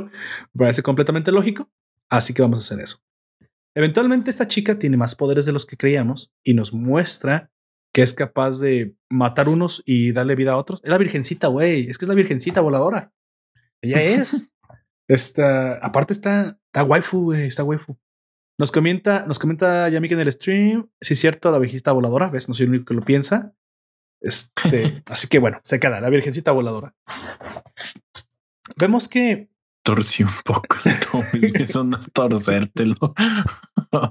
no, no se torció un poco el tobillo. Creo que se, se le desmadró la, la, la puerta. La puerta. Se le inició la pata.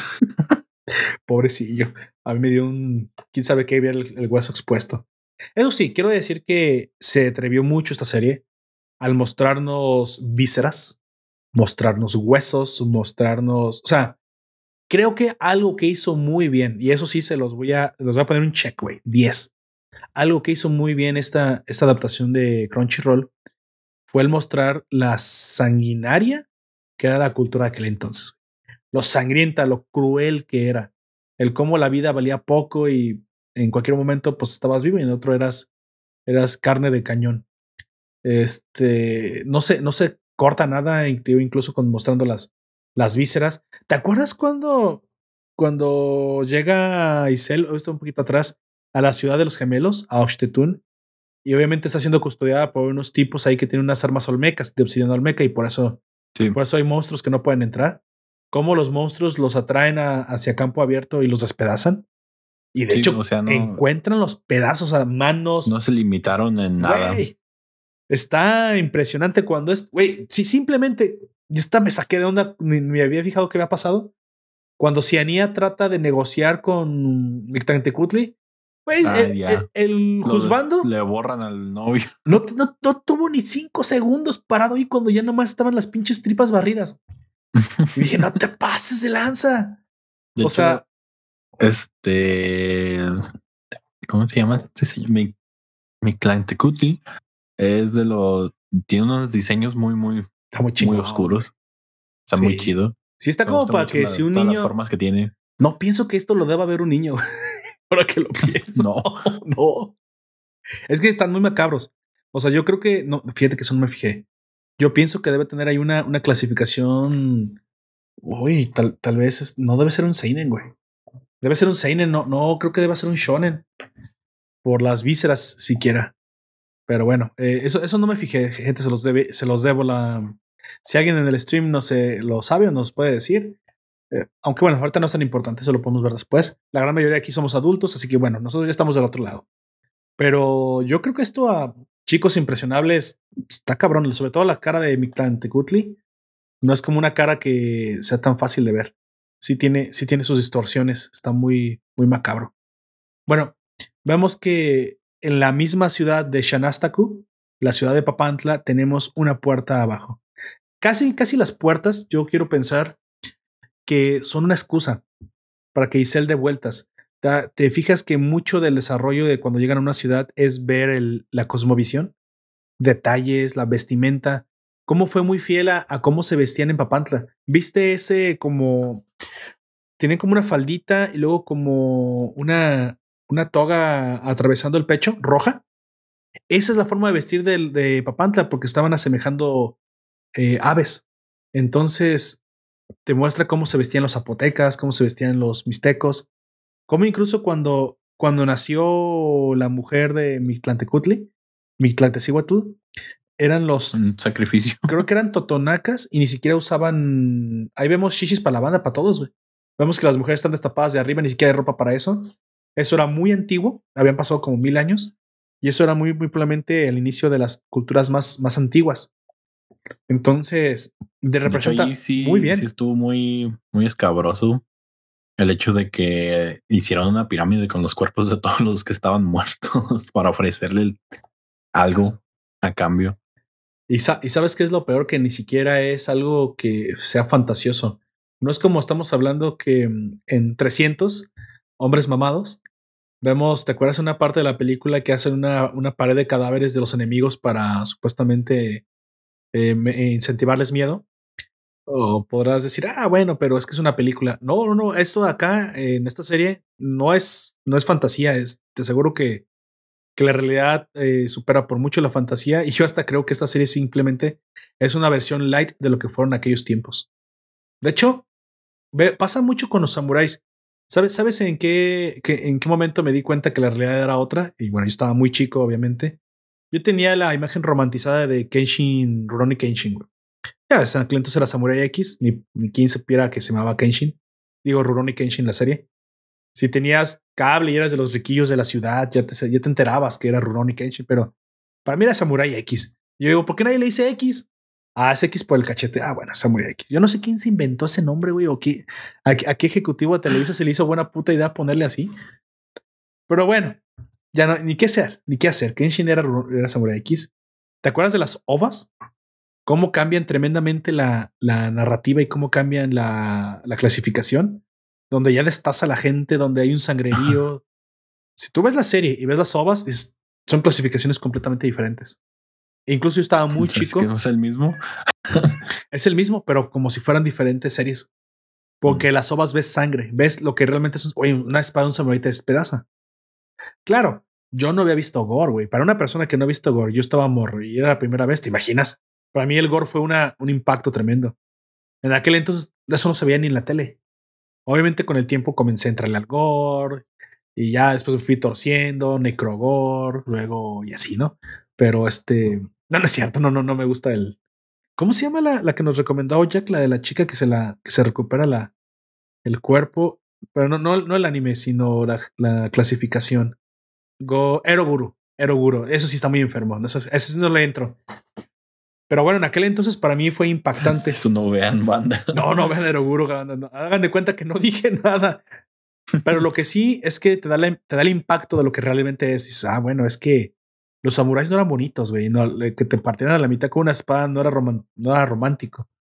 Entonces ves, ves a la cultura prehispánica como tal y como era, así sanguinaria, tripas para pa la banda, güey. Por eso se llama esto sangre para la banda, güey, porque para todos había. Sí, valías más abierto que cerrado. ¿Te acuerdas de una parte que le dice también Yaotul? No vales ni la carne que portas. Así de. Eres más valioso por kilo. Se pasa de lanza. Sí, es, es, está, te da un golpe de realidad, es lo que quiero decir. Entonces. Eran tiempos distintos. Eran tiempos distintos. Vemos que, obviamente, la, la, la, cuarta, la cuarta puerta, que es la penúltima puerta, pues ahora es donde, donde tienen que ir, que es Monte Albán, ¿no? Y donde yo dije, esa debe ser la última puerta porque nunca puedes cerrar el inframundo. O sea, se acabaría. La mitología no va así. el inframundo siempre debe estar abierto. así no funciona.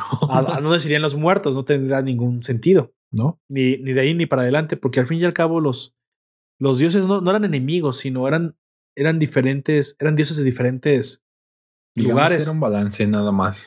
Hay un momento en que se encuentra Tezcaltipoca con eh, diciéndole qué hace la reina del inframundo acá afuera, caminando con los, con los hombres. O sea, tú dedícate a lo tuyo, tú no te metes en lo mío. Pero no, no es como que se odien, no se pelean, no le tiran chingazo, no, no, no trata de matarla, no. O sea, dice, así son las cosas, todo lo tuyo, yo a lo mío. No somos enemigos, no tenemos por qué serlo, nada de eso. E incluso acá los dioses no se están peleando directamente con, con los otros, no, no fueron a pelear a, a, contra Mictantecutli.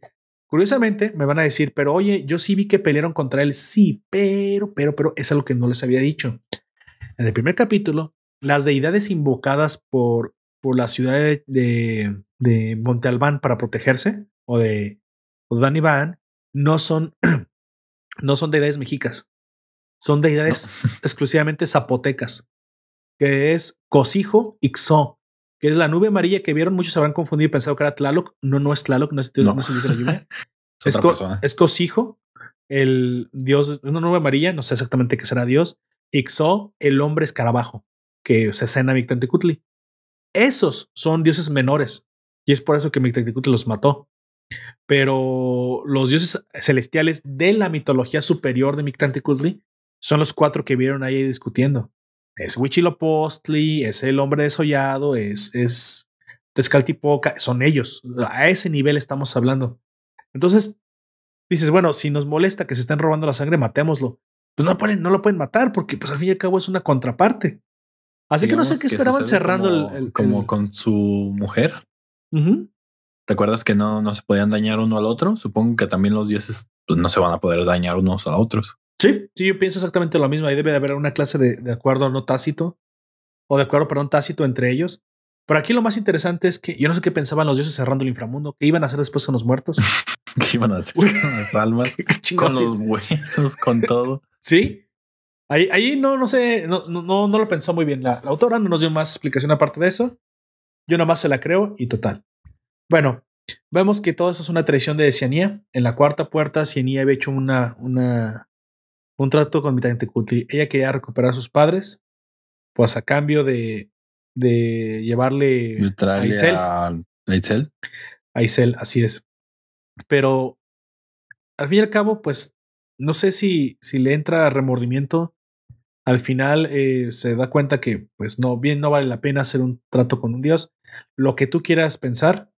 Eh, ella quería recuperar su ciudad realmente, no sus padres. Eh, y creo que me, me, quedé muy corto. Era su ciudad. Pero dice, pues Montalbán ya no puede volver.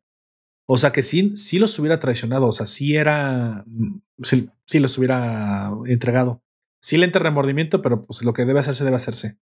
Pero para su mala o buena suerte, los gemelos son suficientemente buenos con la pelota. Aquí donde hay un crecimiento donde vemos que, que que el poder de la Virgencita voladora es más allá. Ya, o sea, Shanastaku tiene, Shanastaku tiene un poder más allá que de los que nos han mostrado. Yo, yo sugiero que, que anticipo que va a ser más importante en la segunda temporada. Eso nos deja empezados para una segunda temporada. Y lo cual me parece interesante porque sí, sí fue algo de lo que dije, ah, mira qué, qué buena onda eh, implementó los lo de la Papantla.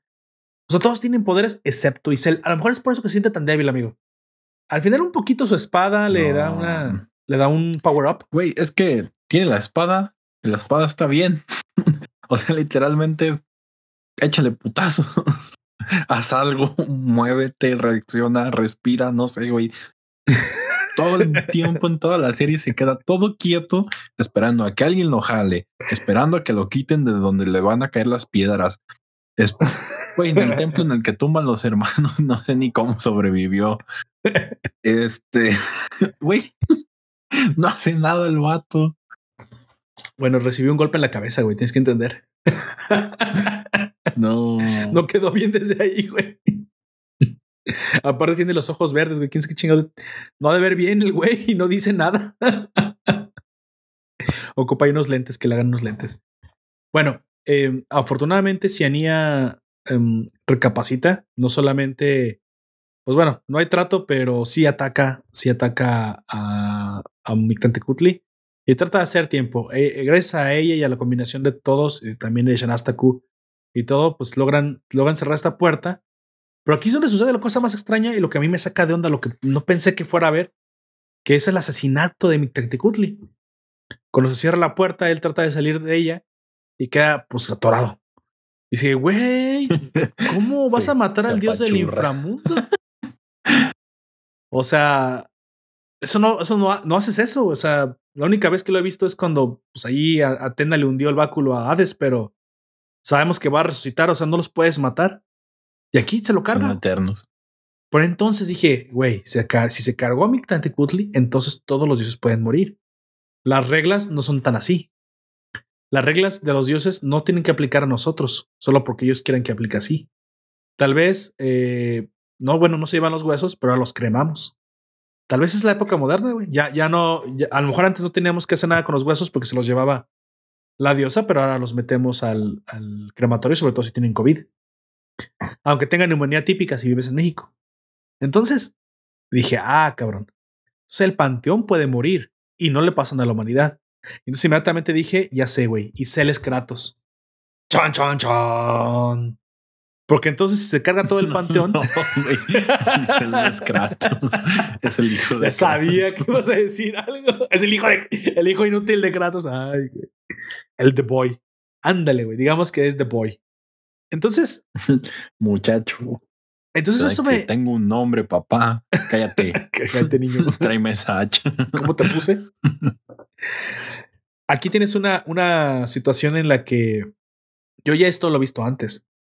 Cuando los dioses dicen, ya los dioses ya gobernamos mucho, ya hay que dejar que los humanos tengan su propio mundo, y uno de los dioses se voltea contra los demás porque ya, ya no tiene que existir. Es más o menos la historia de Atena con el dios de la guerra. ¿Te acuerdas? O sea, el, Ah, fuera de que Kratos sea un asesino eh, exageradamente en power up y muy poco empático, el objetivo de Kratos era limpiar a la humanidad de los dioses que en lugar de hacerle ayuda, y les hacían mosca, donde ya los dioses no solamente ya no ayudaban, sino estorbaban. Entonces es posible que estamos entrando en el, en el apocalipsis del panteón, del panteón mexica. A lo mejor esto es lo que nos quiere transmitir la creadora del, del anime. El hecho de que estos dioses, a, través de los ojos de Quetzalcoatl, se ha dado cuenta él que, que ya no eran necesarios. Tal vez ya nunca va a haber, nunca va a haber una, una generación lo suficientemente buena a los ojos de los dioses. Y es que piensa, pues él es el él es padre y madre buchona a la vez de la humanidad. ¿A qué padre le encanta o qué madre le encanta ver que sus creaciones son, sean hechas mierda una y otra vez? Que sean asesinados, comidos, maltratados, quemados, ahogados, este, devorados, convertidos en changos. Sí, a lo mejor esos fueron los africanos. Toma la Netflix o YouTube. A ver si no me cancelan. Bueno, entonces, si, si lo que está mal no es la humanidad, güey. Nunca ha estado mal la humanidad. Tenemos fallas. Pero entonces los dioses son los hijos de puta que no nos dejan florecer, que no nos dejan eh, sobresalir. Eventualmente comenzamos a tener guerras, tenemos problemas inmorales y ya nos barren. Entonces, eso quiere decir que en la Primera Guerra Mundial nos deben haber barrido, en la Segunda Guerra Mundial igual, en la Guerra Fría igual. Cuando comenzamos a usar Crocs, también igual a la chingada. Esa pinche generación sí la deben haber barrido. Sí. Los que descargaron TikTok, nunca ha habido una razón por la cual más, más apoyarías Texcaltipoca de borrarnos comiéndonos jaguares que hoy, güey. Cuando descargamos TikTok. Y aún así, y aún así, vale la pena que exista la humanidad. Entonces, yo creo, yo creo, ¿eh?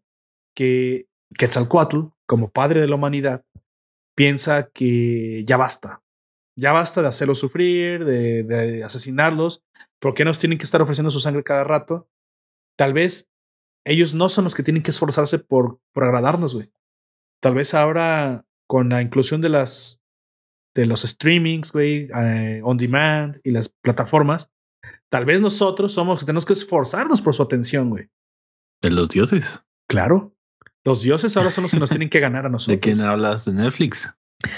Entonces, Netflix. otra vez me acordé, otra referencia, me acordé de que eso se parece mucho a, a The American Gods, donde los dioses antiguos se dieron cuenta que ya no, ya no eran adorados, pero muchos dioses adaptaron a los vivir tiempos. la vida loca como lo hizo la señora.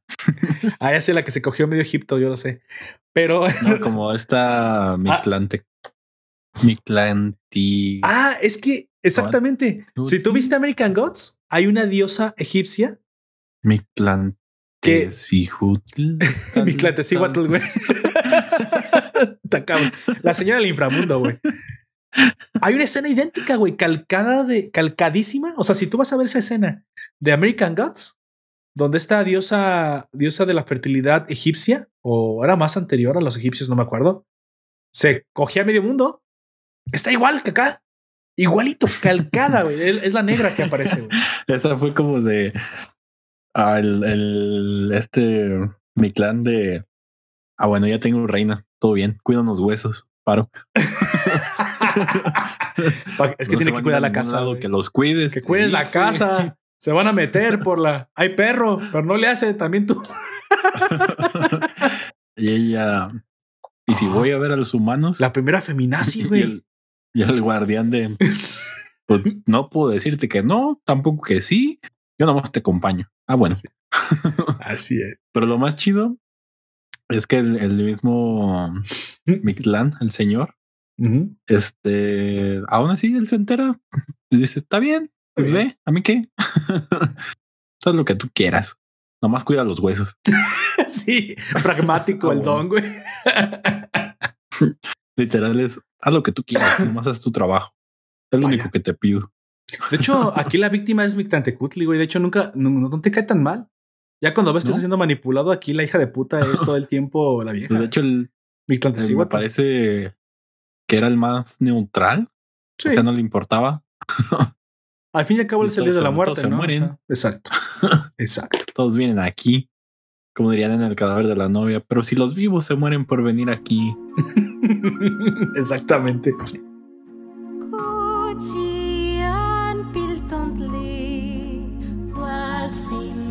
Bueno, vemos que obviamente esta puerta es cerrada, llevándose la vida de- del señor del inframundo, y se revela la verdadera villana de todo esto, ¿no? La que urdió todos los hilos por detrás y que lo hizo todo por amor, por volverse a dar el, el- el moreno del, del paquete, vamos a decir, del paquetón, que se había dado en aquel entonces cuando, cuando le gustaba cogerse todo lo que se movía. cuando, que- cuando llegó a las orgías. Ay, hija de su madre. Ok, ok. Descubriendo el mundo. Ah, Bueno. mira unas flores. Ah, mira, nos adoran. Ah, mira qué están haciendo. Ay, mira, Eso, señora, se llama sexo. así es. Ay, mira, ya entró. Interesante. Bueno, yo tenía uno por delante y otro por detrás. O sea, esta hizo de todo. Hizo gangbang, hizo bucaque, le, le hizo a todo, güey, la cabrón. Hizo ahí. lo que quería hacer. Hizo lo que quería hacer. Dejémoslo así. Pero le gustó el, el moicano, güey. El mejor guerrero. ¿Qué, ¿Y qué vas a hacer? Me voy a sacrificar. ¿Por qué? Porque soy el mejor. Ah, bueno, ya de qué decir. Interesante la lógica de los humanos, dijo. Aquí vemos que se, que se lo arrancan de las manos de Escaltipoca. Ya tú lo has convertido en puma, en, digo, en, en pantera y pues ya nunca la vuelve a recordar. Ese es, ese es el objetivo de ella, volver a, a, a Yaotl. Y bueno, como no puede tener a Yaotl porque tiene al esposo, pues urdió todo este plan. De hecho, casi casi engañándolo ¿Sabes? Para atacar las ciudades. de hecho. La, serie se me figura como al principio como una serie de Discovery Kids. De empecemos muy bien. Tienes una misión, pero estoy todo inútil. No te preocupes, te vamos a dar otros inútiles para que hagas tu misión. que son más pues. útiles que tú, por cierto. Llegan todos. Muy bien, trabajo en equipo. o un capítulo después. Dos niños con una pelota pueden hacer todo lo que hizo el otro. sí. Y, más Ah, bueno. eficientemente. Y más eficientemente, sí. así es. y luego lo, demás parte de la serie como de, mira, ahora somos adultos y vamos a tocar temas de adultos. El Oye, amor. Esto es un RPG, güey. y todo eso. Tienes la healer, tienes los, los arqueros con pelotas, pues diferente. Tienes, tienes este mm, al mago. ¿Cómo se llaman los magos? Se convierten en animales en, en el RPG. Los druidas, tienes al druida. Ah, está bien. Y, tienes al asesino. Bueno, no es un asesino, tienes al, al, al ladrón. Vamos a decirle ladrón porque no creo que es un cuchillo. Ah, bueno, le falta, sabes que les falta un tanque, güey. Ese es todo el El tanque es el gato, güey. Ya viene para el siguiente. El tanque. siguiente temporada. es que estoy pensando en Diablo 4, güey. Se ve buena. Bueno, vemos que eh, para la última puerta eh, y se nos revela una, una cosa muy peleaguda que la serpiente emplumada realmente tampoco estaba jugando tan derecho. Le dijo a Mictlantecíhuatl que si el chico lograba cerrar todas las puertas, podía matarlo antes de que cerrara la quinta. Pero acababa de hacer una apuesta. Así que yo dije, a ver, a ver, Quetzalcoatl, ¿qué, no qué, importa. ¿qué mierda está urdiendo? O sea, eso fue muy interesante. ¿Qué chingados tienes en la cabeza? Te acabas de, te acabas de chingar tú solo. Tú solo. A menos que, a menos que e, e, eso, eso traiga algo, ¿no? Y ese es exactamente el cliffhanger que nos deja esta serie. Algo que, como yo dije, se comienza a poner muy interesante al final. Después de. De hecho, podría decirles a los oyentes que si comienzan a ver los primeros capítulos y les parecen un poco flojones, se esperen, se esperen porque no se apuren. Mejora, mejora mucho. no, no tanto. Alrededor del 8 es cuando empieza el, drama. Cuando aparece la bruja ya se pone interesante. Cuando se aparece, cuando aparece ya, cuando se rompe el pie de forma mm. mágica, comienza a ponerse más. Ahí arranca, digamos, con la inclusión del ajolote, güey. Ya después comienza a mejorar, a mejorar, a mejorar, a mejorar, a mejorar. Ah, me salió mago el pinche Itzel. con la inclusión del ajolote mágico, güey. Dice que Chalcot con tendencias suicidas. Güey, es que ese es el punto. todo el mundo pensamos, nos dice Jack Mir en el stream, que pues ese Quetzalcoatl parece que se quiere morir. ¿Te quieres morir ese? Pues esa es la respuesta que nos dice, pero no parece que sea tan tonto, güey. O sea, obviamente es Quetzalcoatl y tiene un plan más allá de, de lo que nosotros simples mortales podemos ver, obviamente. Sabemos que la, la última puerta, o sabíamos que la última puerta era, era extraño que fuera a ser cerrada, porque, pues bueno, ibas a dividir los dos mundos, pero al final, el, el, el punto es que Isel, o creo que el crecimiento de Isel, se da en el sentido de que, pues, reclama a los dioses, ¿no? Dice, no, no quiero seguir siendo un, un peón es un poco también de la motivación de, de Kratos. No te dice, no, yo no te dije que fuera Kratos, obviamente, porque no es ni, ni cerca lo interesante y poderoso que es, pero sí es la misma motivación. Es, es exactamente la misma. Kratos se cansa de ser un peón de los dioses por todo lo que le pasó, se acuerda que se muere su, su familia, bla, bla, bla, bla. Entonces, aquí él dice, bueno, si tú me encargas esto, luego haces una apuesta, luego permites que me maten, Luego, eh, esta primero me ayuda y ahora me quiere matar. Luego, el, la pantera primero me maltrata y luego me ayuda. O sea, ¿qué chingados está pasando? Yo ya me cansé de ser un maldito peón. Una, una. Está bien que sea un humano, pero los dioses no deben de jugar así. Ya no jueguen conmigo. ya no jueguen conmigo. Entonces yo voy a tomar la, mi decisión, que mi decisión es, pues, no cerrar la puerta. No. Mi decisión es nada. Nada. Como en toda la serie. Sigue siendo ser yo mismo. Pero bueno, vamos a permitirle la carga ideológica. Y yo, ira, pues. Cabrón. Por fin, por fin está bien que no hagas nada. Por fin. Pero les deja muy claro, no voy a hacer nada, pero esta vez es porque yo quiero, no porque ustedes me lo digan. no porque no puedo. Exactamente. Y bueno. Sí, al menos en eso sí cambia. Eso tienes razón. Hay un cambio ideológico. El punto es que es contra viento y marea. Los demás no entienden su, su motivación. Pero, chan, chan, chan, chan, el giro de tuerca, el, el digamos, el, el momento de inflexión, el momento oculto, no, sé cómo llamarle, el, este, lo que todo el mundo estábamos esperando, que es que parece ser que Quetzalcoatl, o sea, la cara de Quetzalcoatl es, eso es lo que yo esperaba. Sí. Esto es exactamente lo que yo Todo quería que hiciera. de acuerdo a mi plan. No solamente manipulé a los humanos, también manipulé a los dioses, manipulé al heraldo, manipulé a la muerte, me, me manipulé yo mismo. Y aquí el único, el único que podía haberle puesto un alto a esto, y es que es, el, es algo de lo que no explican, porque... Itzel. Oh, es alguien más, es alguien más. ¿Recuerdas el perro chacal que es la entrada del inframundo? Ese perro chacal Ah, está sí. ahí porque es muy importante. Ese perro chacal es el gemelo de Quetzalcoatl. Solotl, que de ahí donde vienen los perros. El Cholo. Ajá. Exactamente, los, los Xolotls. Xolotl es un dios gemelo de Quetzalcoatl. Ya, ya lo dice, mi gemelo. Así que si alguien podía pararlo, podría detenerme. muy probablemente. Tal vez, no sé, Tezcaltipoca se le ponga el tiro, pero el punto es que él sí podía involucrarse y como él no está viendo el plan, bueno, de cierta forma te voy a detener porque obviamente eres capaz de, de echarme a perder los planes. Lo, y es el, precisamente el ajolote. El, el, el, Que eh, por eso lo transforma. Exactamente. dije, ah, eso es- Hubo, hubo cosas que sí dije, ah, qué chido, porque te las muestran al, al- a los principios de la serie y luego tienen un significado o un sentido. y sabes que los ajolotes no son mágicos, güey. no, son- no No, te pero-. Tengo entendido que mitológicamente son seres que podrían, que podían cruzar entre ambos mundos, Chale. entre el de los vivos y el de los muertos. Así que nunca veas a los ojos un ajolote, güey. Ah, como a los tulipanes. Nunca veas a los ojos un tulipán, güey. Eso qué. Chale, que es lo que dice Lulu y yo le creo. Chale. Bueno, entonces planteó muy bien el hecho de. eh, Yo dije, ¿ese perro qué le pasó? güey? O sea, ¿a dónde fue cuando te muestran el chacal y dices, ay, güey, cuando termina siendo el, el ajolote, dices, güey, todo, pues todo cuadra, te cuadra perfectamente. ¿Cuál sea el plan de, de Quetzalcóatl? No lo sé. Yo anticipo, por lo que ya comenté, que es que él piensa sacrificar a todos los dioses, güey. Espera que la, que la humanidad barra con los dioses o que se mueran de hambre o algo.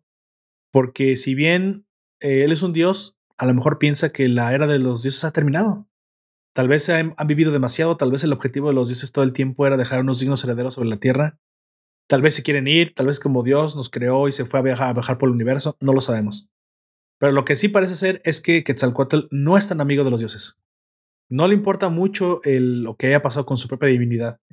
En la mitología, Quetzalcoatl no es malo. Por eso anticipo que en teoría debe ser eh, alguien que tiene buenas intenciones, es el creador de la humanidad, el Dios Padre, el que siempre ha estado ahí para protegernos.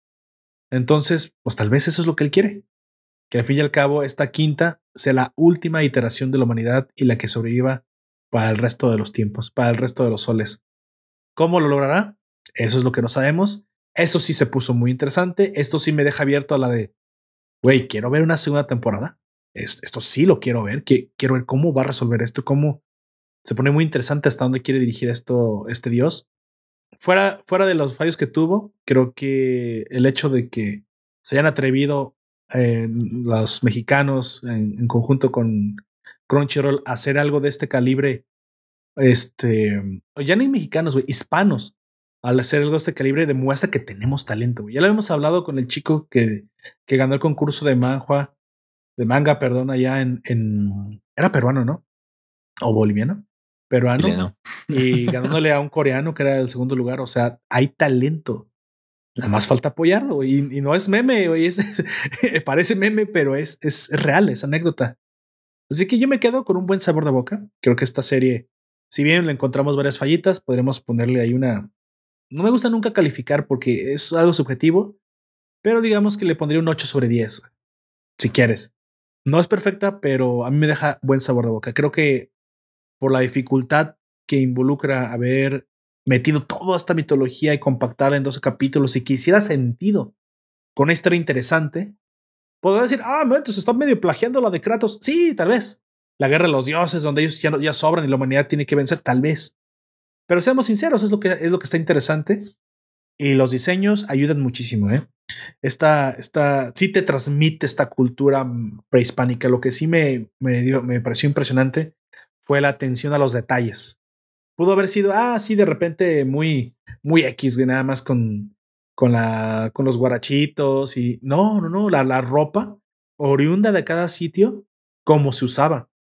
Claro, la gente que esté más metida en esta cultura y que sean estudios académicos van a decir, ah, mira, es ropa zapoteca, ah, mira, es ropa mixteca. Mira, en aquel entonces en esta ciudad las mujeres eh, no tenían mucha ropa porque se, fue en el preclásico de los 700. Estoy seguro que si nos vamos a hacer, nos vamos a hacer muy, em, muy, muy académicamente, especialistas, muy estrictos, nos va a dar un buen sabor de boca. O sea, no, creo que nos vamos a dar cuenta que sí está basada en los tiempos. Y que aparte tiene estudio, o sea, que no agarró simplemente, ay, que todos parezcan mexicas. No, se preparó para mostrarnos múltiples culturas. Es más, no tenía por qué hacerlo, pero va y te explica en el segundo templo, oye, ¿qué es esto? Eso es un templo maya, este no es Olmeca. Y le dice Yaotl, sí, sí, pues, pero es que los mayas desaparecieron, los olmecas desaparecieron y los mayas construyeron arriba de lo de Olmeca. Eso sucede mucho. Y para aquellos que hayan visitado ruinas anteriormente, en el caso de, por ejemplo, um, Tulum o Chichen Itza en la península, yo alguna vez cuando fui, nos narraban que había pirámides abajo de pirámides de otras culturas donde se aprovechaba la piedra y los cimientos. Recordemos que como la, la tierra es caliza, se va hundiendo. Entonces, al pasar de los siglos, pues tú llegas a una pirámide que tenía, no sé, 15 metros de altura, a lo mejor lo que es una barbaridad, y llegas y ya de tres, güey. Y, el resto de la pirámide, no, pues debajo de la tierra. Entonces, ¿qué haces? Bueno, cimientos, y de ahí construyes para arriba, y de ahí construyes para arriba. Han habido casos que hay hasta tres, tres pirámides, una más chica, como si fueran matroscas, una pirámide matrosca adentro de otra, adentro de otra, porque así construían las civilizaciones, aprovechaban lo que otros habían dejado. Muchos asentamientos fueron cambiando con el nombre. Esta misma ciudad de eh, Monte Albán se ha llamado de forma diferente a través de los tiempos.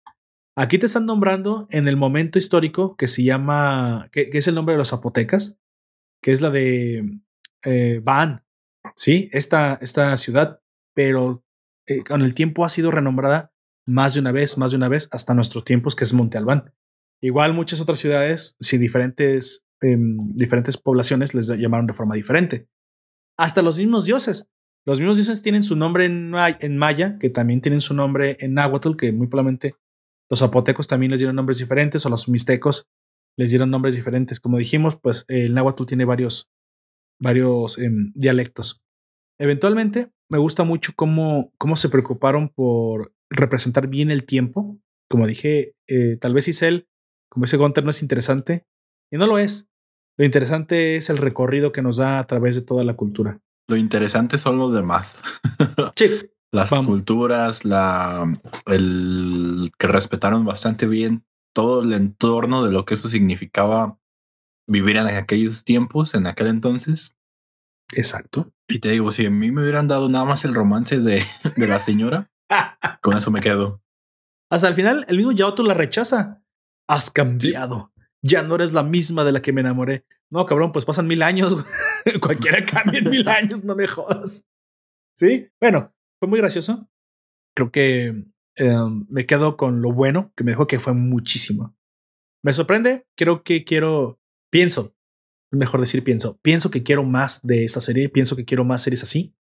Me encantaría ver más producción hispana, ¿sí? talento hispano.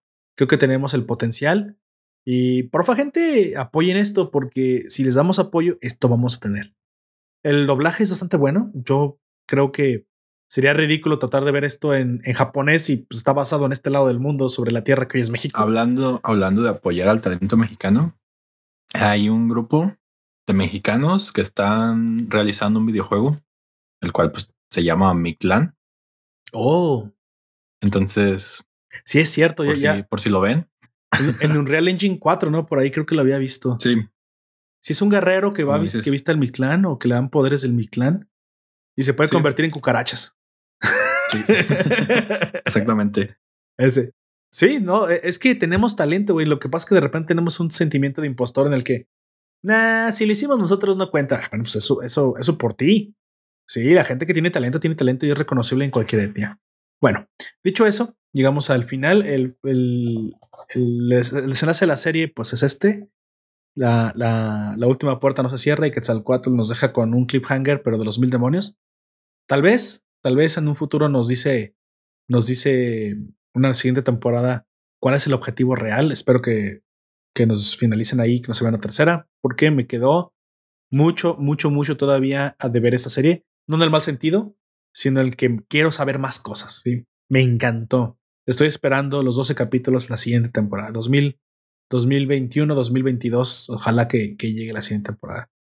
Nada más quiero mencionar el, uno, una de las cosas que no mencioné, que me pareció que las representaron muy bien, son estas como monstruos de la mujer del inframundo, porque en la mitología se les describe como unos monstruos horripilantes que son las chichixime, que eran las, las como banshees, que brujas que los iban persiguiendo, estaban impresionantes. Creo que ese diseño me encantó y, y habla mucho del cuidado que le dieron a cada monstruo. Unos te habrán gustado más, unos te habrán gustado menos. Es, ay, todos están horribles con los dientes de fuera. Bueno, es que están tratando de demostrarte que así son, ¿no? O sea, no son bonitos, son cosas del inframundo, así que pues no vas a esperar nada bonito de ahí. Creo que lo más japonés que vimos fue esta, esta mujer con cuerpo de monstruo. Bueno, esta cola que es como un, como una, como una trampa, que es una, uno de los retos de del inframundo del del Mictlán. Exactamente, que tiene cuerpo, bueno, la cara de una persona querida y por el otro lado es un monstruo. Sí, lo que quiere decir que ni siquiera muerto te ha salvado. Tu arma puede ser perdida y devorada si tú no pasas los retos del Mictlán. Así que fíjate que estos, estos mexicas ni se, lo, tomaban muy en serio todo, ¿eh? Ni siquiera muerto podías descansar. Te tenías que ganar el descanso. O sea, pues, sé qué chiste morirse, ¿no? bueno, pasemos al final, amigo. ¿Con qué te quedas? ¿Qué es lo que más te gusta de Onyx Equinox? Me quedo con el diseño de, del inframundo y con los dos señores del inframundo, la señora y el señor. Lo que más te gustó Eso, fue el inframundo. Sí, es lo que más me gustó. Eh, um, con personajes, ambos. ¿Algún Tanto... momento en específico que te haya dicho, ah, este momento me encantó, esta escena estuvo, que los involucra, obviamente? Mm, la que más me gustó es, creo que fue la aparición de, de él en la primera vez que lo vemos. Que ya ves cómo aparece como muy imponente y destroza a los, a los otros dos dioses menores. Sí, sí, sí. Dije, vaya, ni, ni Lovecraft. ni Lovecraft. Sí, eh. Dije, ah, o sea, mira, no tiene nada que pedirle a Lovecraft. Es que, es que es muy importante lo que te dices, güey. Ahí está el, el, imposturismo, el imposturismo, no sé si diga eso así, pero el, el síndrome del impostor, luego de hispano, güey. O sea, no tenemos nada que pedirle. Esos monstruos están por encima de la imaginación y luego no son inventados, son sacados de, de nada más ver los, las, las rocas talladas en las, en las antiguas ruinas, te das cuenta que así los imaginaban monstruos horribles con dientes de fuera, imponentes con las tripas volando por. Así los imaginaban. Mucho antes de, de H.P. Lovecraft, güey. Por eso es de mis favoritos. Nada más por esa sencilla razón dije: ¿Imaginas cuántos años antes de sí, todo claro. eso, de haber imaginado algo así, o incluso a la par, en es... una situación, pues en un contexto muy diferente? Exacto. Exacto, exacto. Creo que, creo que tienes este, toda la razón. Me quedo con eso también. Gran, gran talento de, imaginación y de adaptación de estos monstruos eh, que están sacados de la más retorcida de las. Ni creo que ni sacados de la más retorcida de la, de la imaginación no la podríamos haber este, imaginado. Muy, muy crudo. Creo que es también lo que podemos decir. Muy cruda la forma en que nos muestra eh, las, las masacres, la serie. Pero es que no se lo guarda. Así es como eran. Y entonces no se guarda nada. Es, esto me encanta, la crudeza con lo que lo muestra. ¿Con qué me quedo yo? Creo que me quedo con la Virgencita voladora y con... me gustó mucho. Creo que, más lo, que, lo que más me gusta es apreciar el viaje de, de, turista que me llevé. Sí, tal vez dirás, bueno, es que a esas alturas, eh, yo sabía que el, el, el, personaje principal tampoco nunca me hizo más. A mí personalmente no me hizo menos. A veces me desesperó, eso sí. Pero creo que pues dije, los demás van a hacerle paro, los demás están ahí para ayudarle, los demás son los Power Rangers los, los otros colores que le van a ayudar a vencer su, a sus oponentes. Pero me, pues sobre todo porque a lo mejor al, al, tratar de hacer esto como un podcast, me pongo a investigar y comienzo a encontrar los nombres, los dioses. Yo me apeno por decir esto, pero yo no sabía absolutamente nada más que pues, los nombres por encima de los dioses, pero no cómo se relacionaban, ni cuáles eran mayas, ni cuáles eran mexicas, cuál era su relación con los humanos. Lo de la quinta era me, los, me lo había fumado en algún momento, pero no me acordaba. Entonces comienzo a investigar y veo que el anime refleja los detalles con mucha precisión. Dije, vaya, eso es un trabajo muy bien hecho.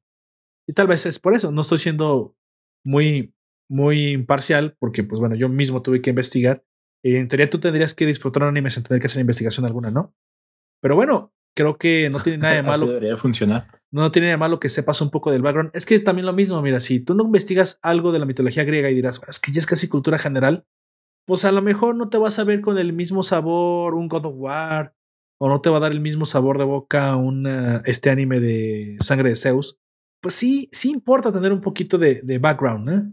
Yo recuerdo que cuando vi Saint Seiya, obviamente me puse a investigar como loco la mitología griega y cuando la investigaba, pues te, te, te hace clic, ¿no? Te hace más clic lo que estás viendo porque, ah, mira, esto yo lo investigué, la constelación de Sagitario es la responsable de esto y lo otro, lo otro, por eso se comporta así la armadura. Y, o sea, es interesante, incluso cuando Scorpion utiliza su Antares, que es la última estrella del firmamento, así buscas, ah, ok, es que es la historia, es la estrella más brillante de la constelación del escorpión. Y ese tipo de cosas son bonitas porque te refleja, te haces conexión con el mundo real. Eso es lo que me, a lo que me refiero. Y es con lo que me quedo, este gran viaje de, de turístico, turístico, cultural y, y romance entre dioses que fue Onyx Equinox.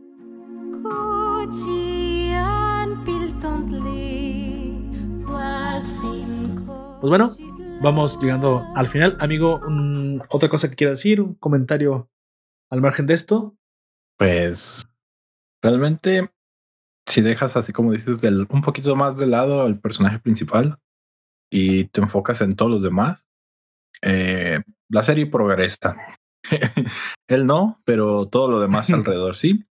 Ves que sigue lamentándose muchas de las decisiones que tiene, pero pues es normal. Eh, no sabría cómo decírtelo, pero es muy a pesar de ser, sí, a pesar de ser así, eh, pues esa es su personalidad. O sea, no está falto de, de ella, sino que no es muy agradable de ver y termina pues cansándote a, a, un punto de la serie. Sí, estoy de acuerdo. Sí te cansa en algún momento. Lo tienes que ignorar o no esperas mucho de él. De hecho, es, como yo la vi. O sea, yo desde un principio me había puesto en modo todo lo demás.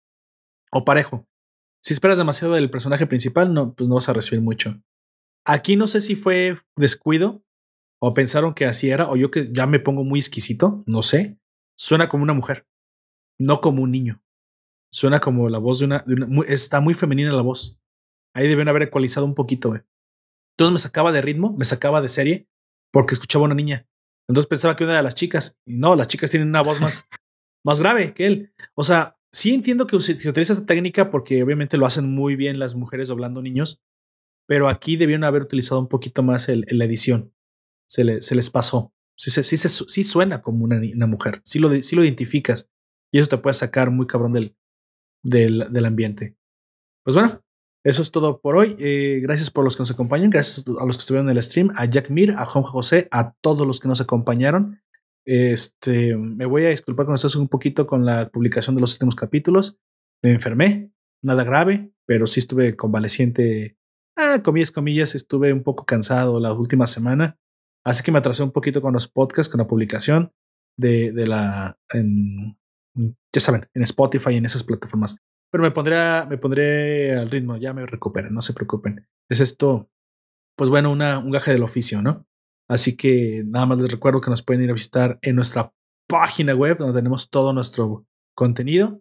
Visítenos en las redes para que sigan cuando, cuando publicamos este el podcast. No es para otra cosa, no, no se preocupen. No me gusta estar este, publicando demasiado contenido de otras cosas que no es esto, porque me voy a enfocar mucho más ya en nada más el podcast todos tenemos un montón de cosas que hacer y todavía estar al pendiente de, redes.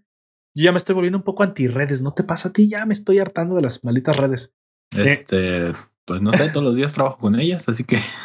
Bueno, es que tú trabajas con ellas.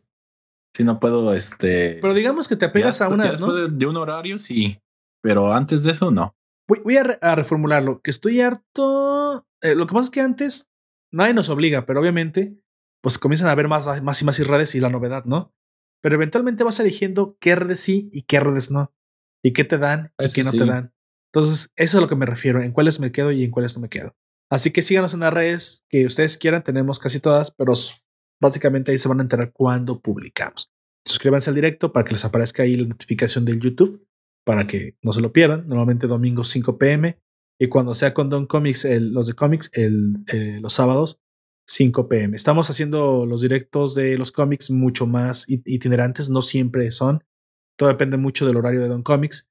Y pues bueno, básicamente son dos en uno, ¿no? A veces hacemos de cómics, a veces no, pero que siempre es constante es el del domingo, que pues casi siempre es anime, aunque puede ser de repente una serie, puede ser una película. Aunque bueno, ya saben que lo que más nos gusta es el anime y pues bueno, es lo que todo el tiempo vamos a estar trayendo. Eh, eh, les recuerdo que también pueden seguirnos en nuestro Patreon para que escuchen el podcast exclusivo solo para Patreons y apoyen, obviamente, esta creación de contenido. Gracias, Juan José. Me dice, cuídate, Puperto. Es un, es un, es un placer escuchar cuando alguien te dice, cuídate. Yo sé que muchos hemos llegado al punto de, ah, no, es que todo el tiempo están las redes ahí y, es algo muy importante porque pensamos que, no, pues ahí está la gente, saben que estamos a un, a un clic de distancia, a un mensaje de distancia, pero hazlo hazlo, mándale un, buenos días. Lo importante es eso. Es importante un buenos días. Oye, pero siempre estamos conectados, ahí está mi estado. No, no. Es que hemos perdido, hemos asumido que el hecho de que estamos hiperconectados. Ajá. Saluda, saluda. A lo mejor dirás, ah, ya estás escuchando. ya pareces como la, la, tía que manda un violín. No, no estoy hablando de una viejita que manda un violín, esto, porque a lo mejor nuestras tías exageran, ¿no? Pero sí es la de, oye, güey, ¿cómo te ha ido? Es una semana que no hablamos. ¿Todo bien? ¿Todo bien? Ah, ok.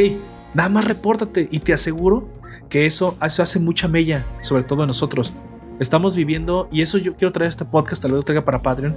estamos viviendo una, eh, perdóname por extenderme, estamos viviendo una época de soledad, una verdadera época de soledad. Estamos teniendo problemas mentales, problemas donde ya la, la cabeza no nos funciona bien, porque el aislamiento, porque las redes, porque la ansiedad y no estamos pudiendo entre millennials y centennials sobrepasar esto. estas enfermedades mentales son una verdadera pandemia y es tan fácil combatirlas, es tan fácil acabar con ellas. Se supone que si tenemos redes debería ser más difícil y no, no, se está haciendo más y más y más y más común las enfermedades mentales ocasionadas de la depresión, de la soledad, de la ansiedad.